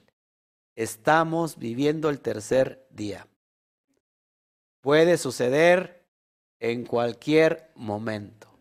He aquí les digo un misterio, dijo Rab Shaul. No todos los que los que están vivos dormirán, es decir, morirán, sino que en un abrir y cerrar de ojos seremos transformados. Nuestros cuerpos mortales se vestirán de, de cuerpos inmortales. La gloria de Hashem será regresada. Por eso estamos viviendo todo lo que estamos viendo en el mundo. Problemas, crisis en la salud. Y van a venir cosas peores. Estamos, creo, en la entrada de los tiempos finales. Pero tenemos la promesa que en el tercer día nos resucitará y creo que eso nos llena de alegría, de amor, de convicción de todo lo que estábamos haciendo en este tiempo. Eso es impresionante, mis amados hermanos. Y, wow. Para ir repasando esto. ¿Qué pasó en John Teruá? En, perdón, en Shavuot, no sé por qué tengo John Teruá en la boca. Hashem le propuso matrimonio a Israel. Las bodas no son con otro pueblo. Toca el de junto, por favor, dile, las bodas no son con otro pueblo. Las bodas son con Israel. El novio se presentó para celebrar bodas con la novia. La Torah es el contrato matrimonial, la que tú va. Se firmó el contrato según lo que vimos en Éxodo 19, 8, Éxodo 24, 3. ¿Y qué dijo el pueblo? Nace Benisma. Y todo el mundo se enlazó con sus, con sus propias palabras. De esto es lo que se trata Shavuot, de bodas. Por eso ves una novia que está saltando de alegría en medio del campo de trigo. Una novia que está ahí brincando de alegría porque está en el ocaso, en la espera de ese tiempo perfecto. La novia es Israel. Amén. Entonces vio el Eterno la idolatría y se llenó de celos. Y vemos en Éxodo 32, 25 al 28 que murieron tres mil. Pero ¿qué pasa en Hechos 2, 38 al 41? Que la promesa se cumple para todos nosotros. Y se, se convirtieron en el primer mensaje de Simón que ¿cuántos? Tres mil. ¿Se dan cuenta que todo es una alusión de rectificación, de que las cosas que se hicieron mal tengan la oportunidad de volverse a hacer de una forma correcta ahora? Eh, todo tiene que ver con restauración, todo tiene que ver con redención. Eso es impresionante, mis amados hermanos. Israel es la mujer infiel, ya lo vimos Jeremías 3.1 y Jeremías 2.2, es la mujer infiel. El Eterno dio carta de divorcio, lo puedes apuntar, Jeremías 31.32, ahí le dice, ya lo leímos. Creo que no leímos, así ya lo leímos. Isaías, 5, eh, Isaías 54.5 Ezequiel 8:16, Isaías 51, le dio carta de divorcio. Ya no la puede volver a tomar, porque es una mujer que fue repudiada. Solamente hasta que el marido muere es libre de esa ley. ¿De cuál ley? De la ley de adulterio, no de la Torah. Por eso el Eterno se se crea de un sadik, de un, de un justo, representación de él, para que entonces con su muerte la mujer ahora pueda ser vuelta a tomar para contraer nupcias. Es impresionante. El Eterno, que es el esposo fiel, lo vemos en Jeremías 3.14, en Oseas 2.16 al 17. Vamos a, a leer rápido Oseas, por favor. Yo no sé por qué digo rápido. Quizás viendo la cara de usted, De hecho, este, este Shabbat, que es un gran Shabbat, es para instruir todo el día. Y aquí estamos todos aquellos que quieran aprender y que quieran estudiar con nosotros la Torah. No estamos para divertir a nadie, pues no es circo, ni es cine. Si usted quiere divertirse, pues váyase a otro lado, ahí donde le hablan de, de puras cosas, este, de solamente de prosperidad y no sé, de emociones y no sé qué más. Aquí estamos para instruir la Torah. Fíjate lo que dice Oseas 2, 16, 17. Oseas 2, 16, 17 dice, en aquel tiempo, dice el Eterno, me llamarás Ishi. ¿Qué significa Ishi? Mi esposo. Y nunca más me llamarás Bali. ¿Qué significa Bali?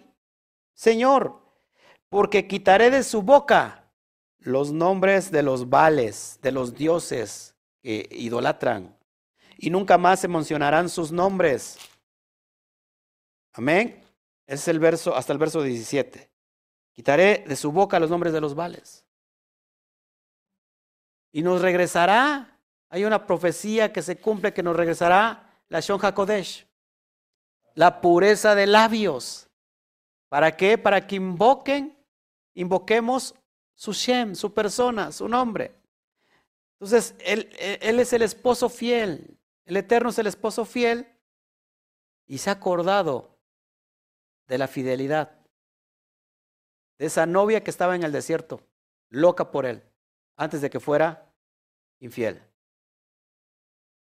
Me desposaré contigo para siempre. Oseas 2.19, ahí mismo. Fíjate, esto es impresionante, hermanos, porque de aquí vas a saltar como, como dice la profecía, saltarás como borrego de la manada, como becerro de la manada saltarás de alegría. Y ya me imagino ahí a Alberto saltando, ¿no? Y a Chío saltando, aunque sea en el espíritu. Verso 19 dice, te desposaré conmigo para siempre. Te desposaré conmigo en justicia, juicio, benignidad y misericordia. Te desposaré conmigo para siempre. Te di carta de divorcio, sí, te di carta de divorcio, pero tengo un plan de redención y me voy a casar contigo para siempre, para siempre. Eh, Oseas capítulo 1, verso 9 en adelante. Esto es impresionante porque solamente los llamados por el Eterno y los que tienen el Ruach Kodesh dentro de sí son aquellos que están ahorita hirviendo en el corazón. Son aquellos que están temblando de emoción, que hay un fuego, una llama que no se apaga, estás viviendo el primer amor. Dice así, Oseas 1, Oshia, acuérdense que Oshia es es un símbolo, es una figura profética del Mashiach. Dice así, y dijo Elohim, ponle por nombre Loami, porque vosotros no sois mi pueblo, ni yo seré vuestro Elohim. Está hablando a la casa de Israel. No son, no mi pueblo, ustedes me despreciaron. Efraín dijo que la ley era cosa extraña para él. ¿Qué es eso? ¿Qué es eso de desde la ley. Para mí es cosa extraña. ¿Qué dice, ¿Qué dice el libro de Isaías? Dice que Efraín, que la casa del norte dijo, ay, mandato sobre mandato, renglón tras renglón, línea sobre línea, un poquito aquí, un poquito allá. Ah, yo no quiero eso. Puro mandamiento. ¿Qué es eso de guardar Shabbat? ¿Qué es eso de las fiestas? ¿Qué es eso del hebreo? ¿Qué es eso de esto? ¿Qué es eso de aquello? Que viva la Navidad. Que viva el Año Nuevo que viva eh, el, el 14 de febrero, el día del amor y de la amistad, el día de las madres, el día del padre, el día del perro, el día del gallo, el día, el día del pastor, ese sí, ese sí es Kadosh. El día del pastor. ¿Qué dijo? ¿Qué dijo Israel? No, no, no. Mandato sobre mandato. Estoy hasta el, hasta el gorro. ¿Ah, sí? Entonces te voy a enviar bufones que te diviertan, porque sabes que tu mesa, tú y tus sacerdotes y tus profetas, la mesa la tienen llena de vómito. Yo no quiero su adoración, yo no quiero sus oraciones, no los voy a oír, porque ustedes desecharon mi ley, les voy a enviar a bufones que los diviertan, que les enseñen cosas lo que ustedes quieren oír. Los bufones son los que, los que divertían en la corte al rey. Los hacían reír, aquellos que les abren de prosperidad, aquellos que les digan de, emoción, aquellos que les digan de cosas triviales para que ustedes se diviertan, porque cada ocho días estarán inventando qué hacer, hacer eh, eventos, eh, traer, eh, hacer conciertos, hacer, ¿cómo se llama? sí, campañas evangelistas, hacer este, congresos, y retiros para divertir a la gente cada ocho días a fin de que no se nos vaya, que no se nos aburra. ¿Eso quieren? Dijo el Eterno. Les voy a enviar bufones.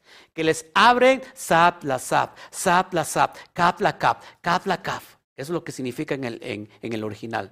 Un poquito eh, renglón tras renglón, línea sobre línea, sap la sap, sap la sap, cap la cap.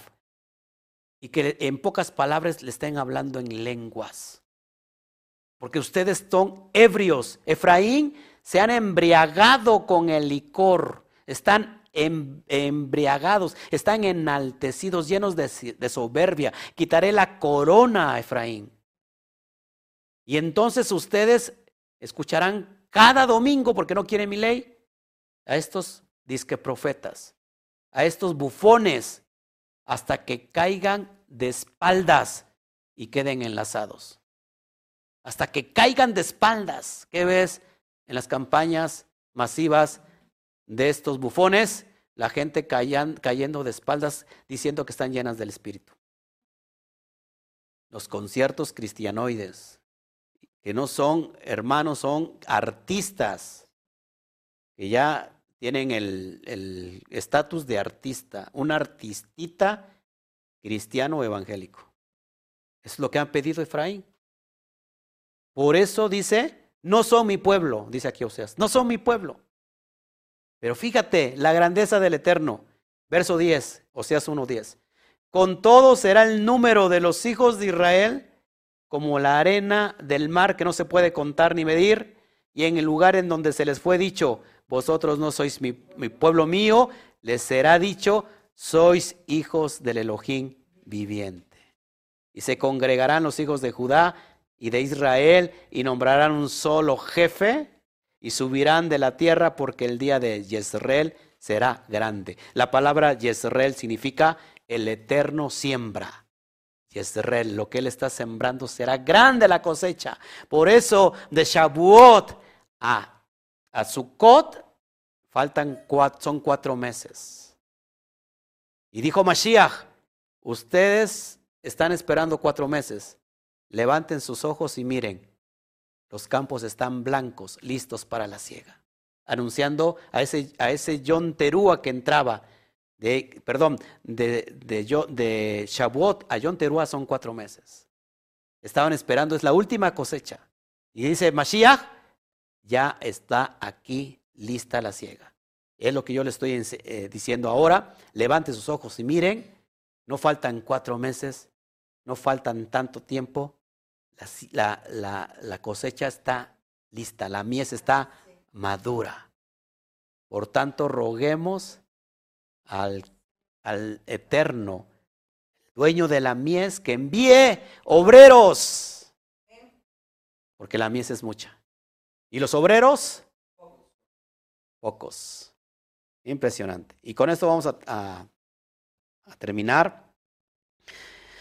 Ay, ay, ay. Wow, wow, wow, wow. Shavuot, vamos a, ver este, significado Sot, ese significado que está escondido y que hoy en Eterno abre para que todo Bene Israel lo pueda ver y comprender. Tenemos la letra Shim, que significa en la pictografía son dientes, pero también tiene que ver con pechos. Esto ya lo he explicado, por qué los dientes se complementan con los pechos y por qué tiene que ver con provisión. Los, dientes trituran para comer y los pechos amamantan y, y nutren igual de la misma manera. Eh, tienen eh, un valor numérico de 300. O sea que la Shin tiene que ver con provisión, pero también con destrucción. El Eterno destruyó a toda una nación con 300 hombres, solamente con 300 hombres. Impresionante. Después tenemos la letra Bet, que significa su pictografía una casa, y tiene el valor numérico de dos. Una casa, una, el seno, el diseño del Eterno de la familia se, se empieza con dos, dos personas. Y también la casa hace alusión a, a dos, casa del norte y casa del, del sur. Después tenemos la Bab. La Bab significa clavo, estaca, y, y es eh, la acción es para unir dos cosas. De hecho, es una, es como una, este, ¿cómo se llama? Así como una estaca que se eh, metía en el desierto y, unía las tiendas, unían las tiendas. Así como ves en los circos que meten estacas y son como tirantes y de ahí se, se, ¿cómo se llama? Se toman. Bueno, esa es la Bab. La Bab es clavo, estaca y sirve para unir. Y también hace referencia al hombre. ¿Por qué? Porque el hombre, eh, el 6 hace referencia al hombre. Y la Bab tiene el, valor numérico del hombre. ¿Por qué el hombre? Porque en el sexto día terminó su obra siendo al hombre, el eterno. ¿Sí? Entonces tenemos la letra Ajim. Ajim que tiene que ver con ojo, con vista, pero también con visión.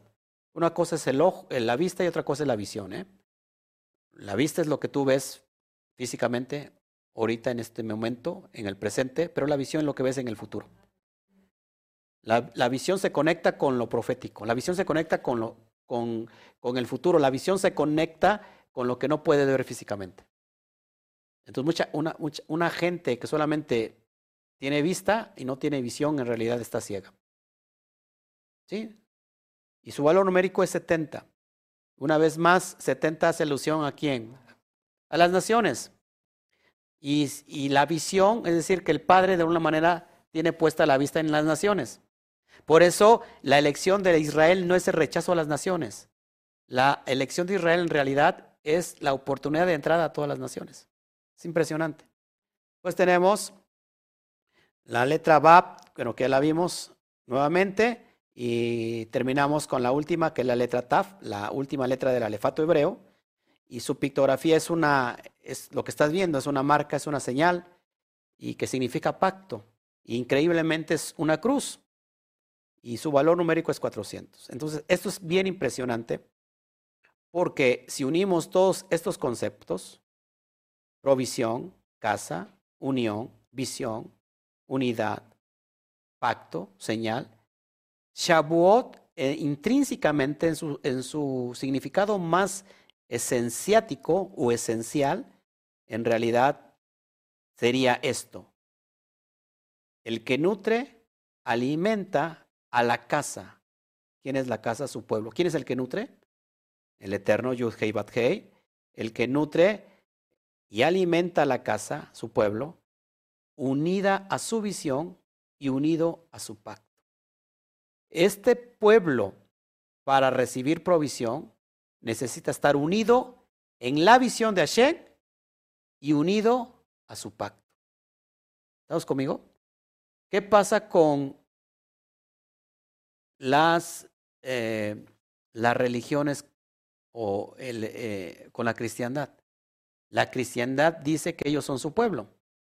Pero curiosamente, toda la cristiandad no se ha unido a la visión del Eterno y no se ha unido a los pactos, por lo cual ese no puede ser su pueblo. Y si Shavuot en realidad tiene que ver con las bodas y está conectando en un estado profético de que, se, Shavuot en realidad es la puerta de la oportunidad, la segunda oportunidad que vamos a ver en Yom Kippur, que solamente va a ser para su pueblo, que ese pueblo que una vez que falló, esta mujer idólatra, que fue infiel, ahora tiene la oportunidad de encontrarse redimida para el cara a cara. Entonces Shavuot nos hace alusión que aquel pueblo que se va a constituir como heredero de estas promesas de redención son los que están conectados, unidos a su visión, a la visión del Eterno y unidos a su pacto. Si ustedes hoy oyen mi voz y guardan mis pactos y abrazan mis pactos, será mi especial tesoro. Mi especial tesoro sobre toda la tierra, porque mía es toda la tierra. Ahora, entonces, Shavuot, entonces en realidad es un puente, un paso de conexión de que el Padre nos va a proveer a todos los que estamos esparcidos, a las dos casas también, por eso se representan esos dos panes, que va a promover, eh, que va a proveer, perdón, que va a dar provisión a todo Israel en estos tiempos, pero que este Israel tiene que estar unido tanto en visión, ¿cuál es la visión del Eterno? Que guardemos la Torah y que esté unido a sus pactos. De otra manera, no podría ser. Así que es impresionante lo que estamos viendo, mis amados hermanos, y ahora sí, ahora sí me voy, me voy al chat para estar con ustedes. Gracias, la verdad es que yo me emociono mucho estudiando Torah y yo la verdad quisiera seguir, seguir, seguir. Y bueno, ay, perdón, ya me espanté yo mismo. Bueno, en realidad estoy muy a gusto con todos ustedes. Yo quisiera seguir explayándome, pero aquí ya todos me están diciendo, sí, apúrate, apúrate, ya. Ya córtale, vamos a comer y todo. No, no es cierto. Están mis padres conmigo, que siempre me apoyan. Bendito sea el Eterno por sus vidas. Está este, también la hermanita joven, que quizás se pueda casar, quizás no. ¿No? Eh, Jessie, eh, una muchacha que ha sido fiel al Eterno, que ha sido fiel a la casa y que cada Shabbat está con nosotros. De hecho, prohibimos reunirnos en, grupo, pero ella dijo, no, pastor, yo quiero estar con ustedes, yo quiero estar ayudando. Yo me siento con eh, esa obligación moral y con ese amor de servirle. Entonces aquí viene con nosotros. Y, hoy, están invitados esta pareja que también ha sido especial. Eh, son ellos de Córdoba. ¿Y cuánto tiempo se hacen de aquí, de allá hasta acá? Como dos horas y cada Shabbat vienen De hecho, ahora que nos estábamos reuniendo, cada miércoles estaban con nosotros y cada Shabbat venían. es impresionante. Y ahorita pues, están con nosotros. Este, vienen de muy lejos y están recibiendo la Torah.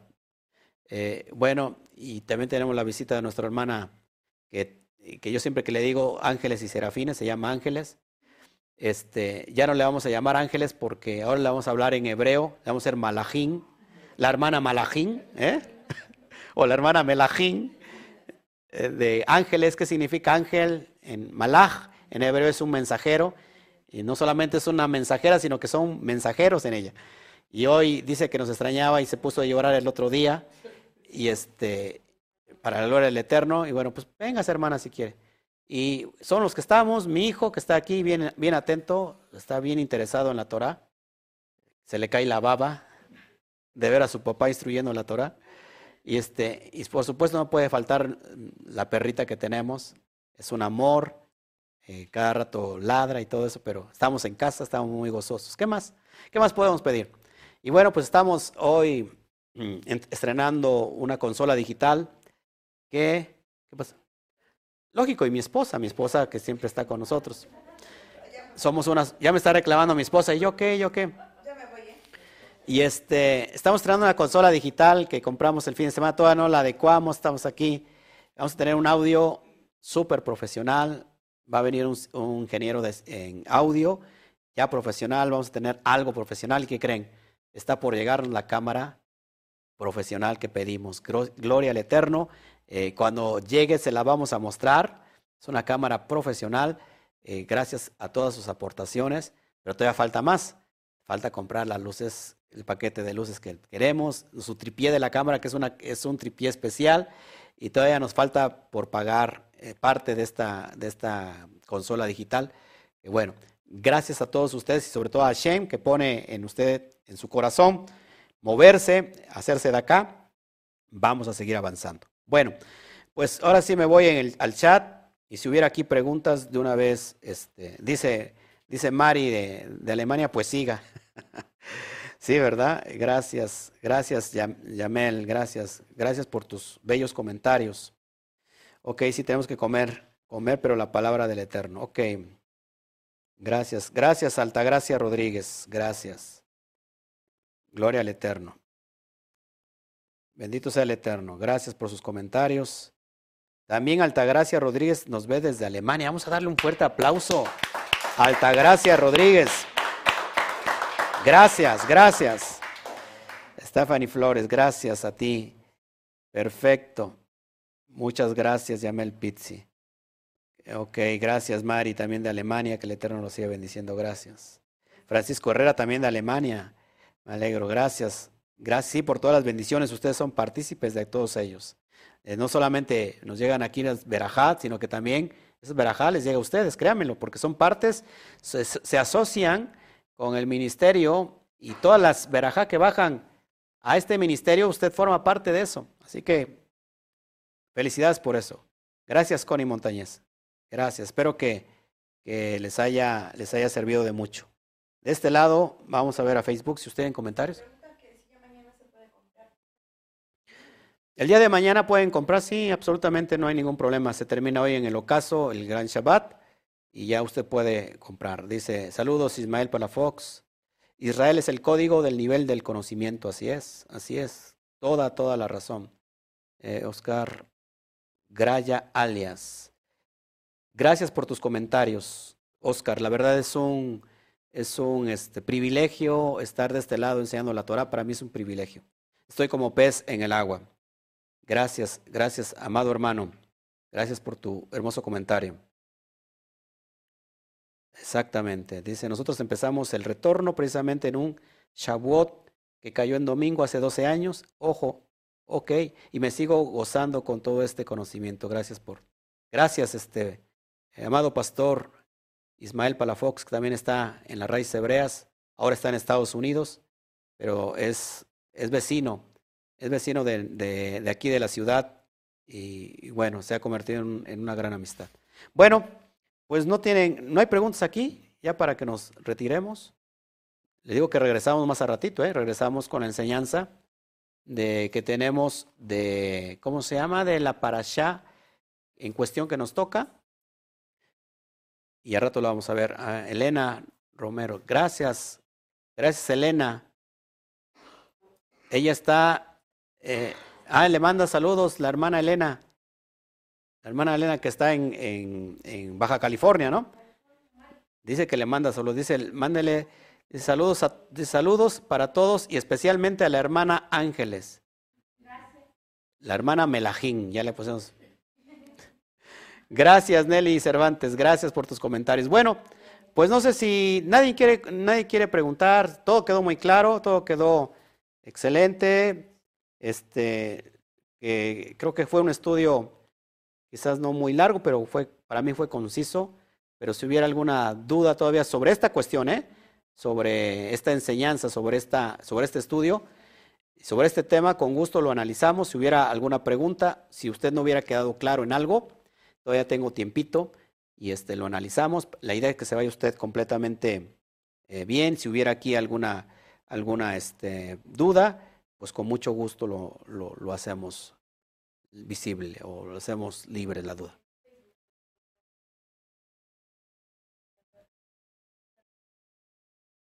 La parasha la transmito en vivo, sí, a ratito eh, regresamos, aquí mismo estamos en vivo, solamente paramos tantito para comer, para tomar un pequeño descanso, comemos, los demás hermanos todos se duermen, se van a dormir ahí, se echan en el piso, y el único que sigue despierto es el pastor, preparando todo lo demás.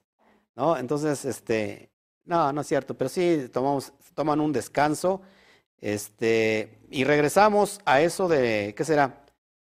Entre como cuatro y media, si el Eterno lo permite. Nos toca la, la porción, ya es la porción, será la que la 35. Y estoy un poquito desconectado. La porción, ahorita le digo, veremos la, la porción 35, la parasha 35 llamada Nasó. La palabra Nasó significa levanta. Todo tiene que ver con la verajá de, de los hijos de los Juanín. Está preciosa. Vamos a aplicar esta enseñanza. Bueno. ¿Cómo se... A ver, acá tengo una pregunta. Gracias, amado Francisco. Qué bueno que haces. Que haces una pregunta. Porque la verdad no me quiero ir. No me quiero ir de ustedes. Les amo. Les amo, en realidad les amo. ¿eh? No crean que es de dientes para afuera. Les amo, les amo. A ver, ¿qué dice? Eh, ¿cómo, se puede ¿Cómo se puede presentar uno ante el Eterno con alguna ofrenda? Ok, esa es una pregunta muy importante. Bueno, ¿qué hacemos nosotros normalmente en Shavuot? El templo ya no está en pie, tampoco nosotros nos dedicamos a la agricultura. Eh, esto a lo mejor suena, es muy delicado hablar de todo esto. ¿Qué hacemos nosotros? Por ejemplo, eh, el pueblo local junta lo que de su corazón el Eterno le haya prosperado, lo junta y en el día de Shavuot lo, lo presenta. Y estas, es, eso que se, que se junta, ¿para qué? ¿Para qué es? Precisamente para todas las necesidades de la quejilá, para todas las necesidades, aún los, los hermanos judíos lo siguen haciendo, porque cada sinagoga, aunque usted no lo crea, cada sinagoga recibe ofrendas cada Shabbat. Al término del Shabbat, en Shabbat no se toca dinero, al término del Shabbat se recojan las ofrendas, la sedaká, todo eso se, hace, sigue haciendo hoy en casa de Judá, en las sinagogas. Cada sinagoga tiene sus gastos, cada quejilá tiene sus gastos. Entonces, ¿qué hacemos normalmente en estas fechas que se puede juntar más finanzas? Pues nosotros lo hacemos y una vez que hayamos juntado todo eso, lo hacemos público eh, dentro de la quejilá y ese dinero decidimos invertirlo para, para el propio movimiento en todo lo que haga falta para poder alcanzar a más personas. O sea, en este caso, eh, se tenía previsto para Shavuot comprar la cámara y Gloria al Eterno se está logrando. Una cámara que es carísima. Entonces, son, es lo que hacemos normalmente, ¿no? Pero en realidad, esa es, es, una, es una relación que tienes tú íntima con el Padre. Solamente eso va contigo y, cada vez que nos desprendemos de finanzas, en realidad es un trato también con nosotros mismos.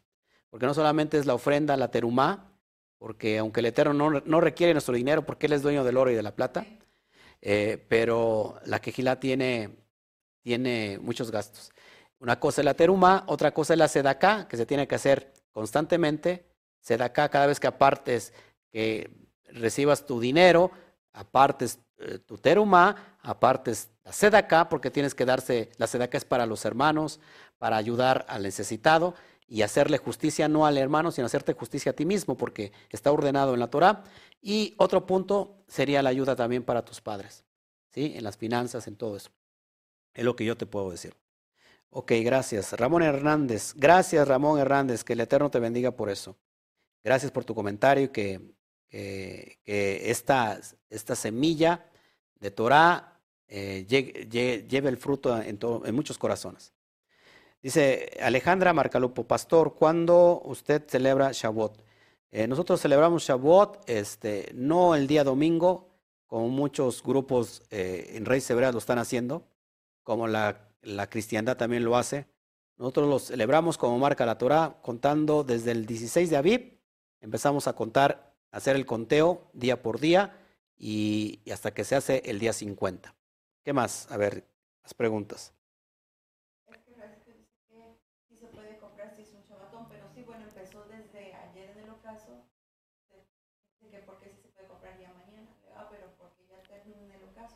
Ok, ok.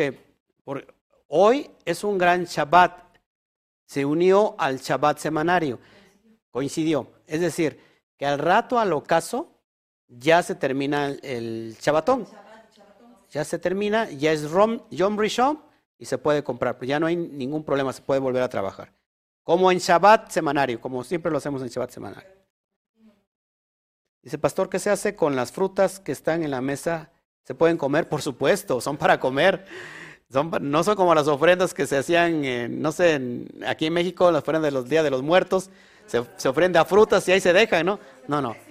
Esa es una simbología, es, un, algo simbólico en referencia de que, de que de, traer los primeros frutos, pero en realidad se comen o se reparten entre los mismos hermanos. Me trajeron una caja de mangos, así grandísima, marca Acme, ¿Qué voy a hacer con tantos mangos? Entonces, eh, también los comparto con todos mis hermanos para que disfruten conmigo de lo que los, nuestros hermanos nos dan.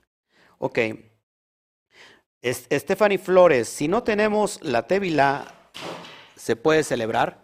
Miren, hermanos, el proceso, el proceso de las, de las fiestas Kadosh es que una vez que nosotros vengamos a, a ser parte de Israel, se tiene que pasar por dos procesos. Número uno, se tiene que dejar la idolatría, tal como lo vemos en Hechos capítulo 10, eh, si no mal recuerdo, que se habla del primer concilio de la Quejilá, habiendo cuatro cosas en especial. Pero bueno, la Tevilá es sumergirnos, hacer inmersión, ¿para qué? Presten atención aquí, ¿para qué? Para pertenecer ahora a Israel. Hoy en la actualidad se hace Tevilot, se hacen inmersiones para convertirse al pueblo judío a través de un rabino, que el rabino tiene, eh, que tiene la autoridad donde él te firma una carta después de que tú te has convertido hacer la, la conversión al judaísmo. Nosotros no hacemos la conversión por medio de ningún rabino, sino lo hacemos por medio de, del Mashiach. Por eso dice que en el nombre del, del Mashiach se haga una inmersión. Entonces es muy fácil. Si tú a lo mejor ahorita eh, no has hecho yo te recomiendo que tú lo puedes hacer por tu propia mano. Si tú estás consciente que has leudado tu corazón y que quieres pertenecer a Israel, es un símbolo profético. Ve a un lugar donde haya agua corriendo eh, y tú te sumerges y, de esa forma pasas a formar parte del pueblo de Israel. Si, no tuvieras quien lo hiciera, eh, si, y si tienes una quejila cerca, bueno, pues puedes ir a hacerlo o con el ROE que te estés tú congregando. Y si gustas, puedes venir hasta acá. Nosotros hacemos la Tevilá con gusto. Eh, te llevamos a lo más profundo y los dejamos ahí unos 10 minutos en el fondo para que se mueran todos los pecados, ¿no? Total, si se muere, pues los, resucitamos en el nombre del, del, Todopoderoso, ¿no es cierto? Pero si quieren venir aquí, yo puedo hacer la Tevilá, la Tevilá, la, sí, la Tevilá por, por, con ustedes. ¿Qué más? ¿Qué más? A ver si... Mm, gracias, yo también me gozo con ustedes. Bueno, pues no sé, ya no hay más preguntas, gozándome en el estudio. Gracias, gracias, gracias. Gloria al Eterno. Pues, sin más ni más, ¿no hay preguntas aquí? ¿Todo bien? ¿Todo bien ustedes? ¿Sí? ¿Sí tienes preguntas? Me dices sí, luego me dices no. Me dices sí, no. Me dice sí. ya no entiendo nada. ¿No? Jesse, Melajín, ¿no? ¿Ninguna? ¿Nadie? Bueno, gracias, gracias a ustedes que me han estado soportando todo este tiempo. Bueno, bueno, bueno. Pues ya no me quiero ir, pero bueno, pues ya no hay preguntas, ya me voy. Este, nos vemos a ratito. Estén pendientes, por favor, porque a veces salgo para que no se pierda el interés. ¿Qué tal si les digo a tal hora? Me están esperando, ahí luego salgo un poquito media hora. ¿Puedo salir antes? ¿Puedo salir después? No sé, esté usted pendiente. Que si, si quiere que le avise yo, no puedo avisarle a todos este, a veces me meto en esto, pero si, si ustedes no se han suscrito a la página de YouTube, suscríbanse y de, active la campanita para que le lleguen todas las notificaciones. Y ya, cuando entre el estudio, inmediatamente, ¡pum!, llega la notificación de que estamos en vivo y ya se mete usted. Bueno, dice, ok, ellos, ellos quieren comer, sí. Bueno, pues sin más ni más, nos vemos más a ratito. Nos gozamos en este estudio precioso que el Eterno tiene para con nosotros. Y yo aquí buscando y buscando y no encuentro nada. No sé qué más decir para, para buscar, permítame por favor.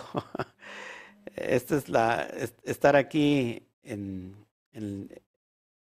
Ay, ¿dónde lo tenía yo? Hágame una pregunta, no sean malos mientras busco esto. No, estoy buscando algo que mi, mi despedida, que no la encuentro. Hágame una pregunta, por favor. No sea malo. Ay, el eterno, el eterno. Habíamos metido la, la entrada, ¿verdad? Ya no me sale. No, no hay ninguna pregunta.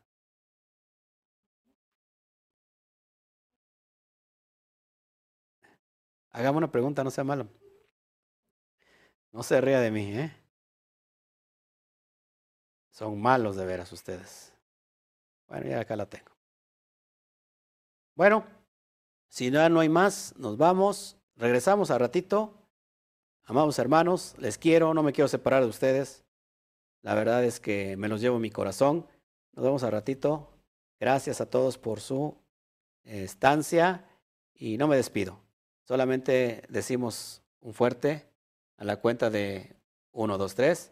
Shabbat Shalom. Fuerte aplauso. Fuerte, fuerte, fuerte, fuerte, fuerte.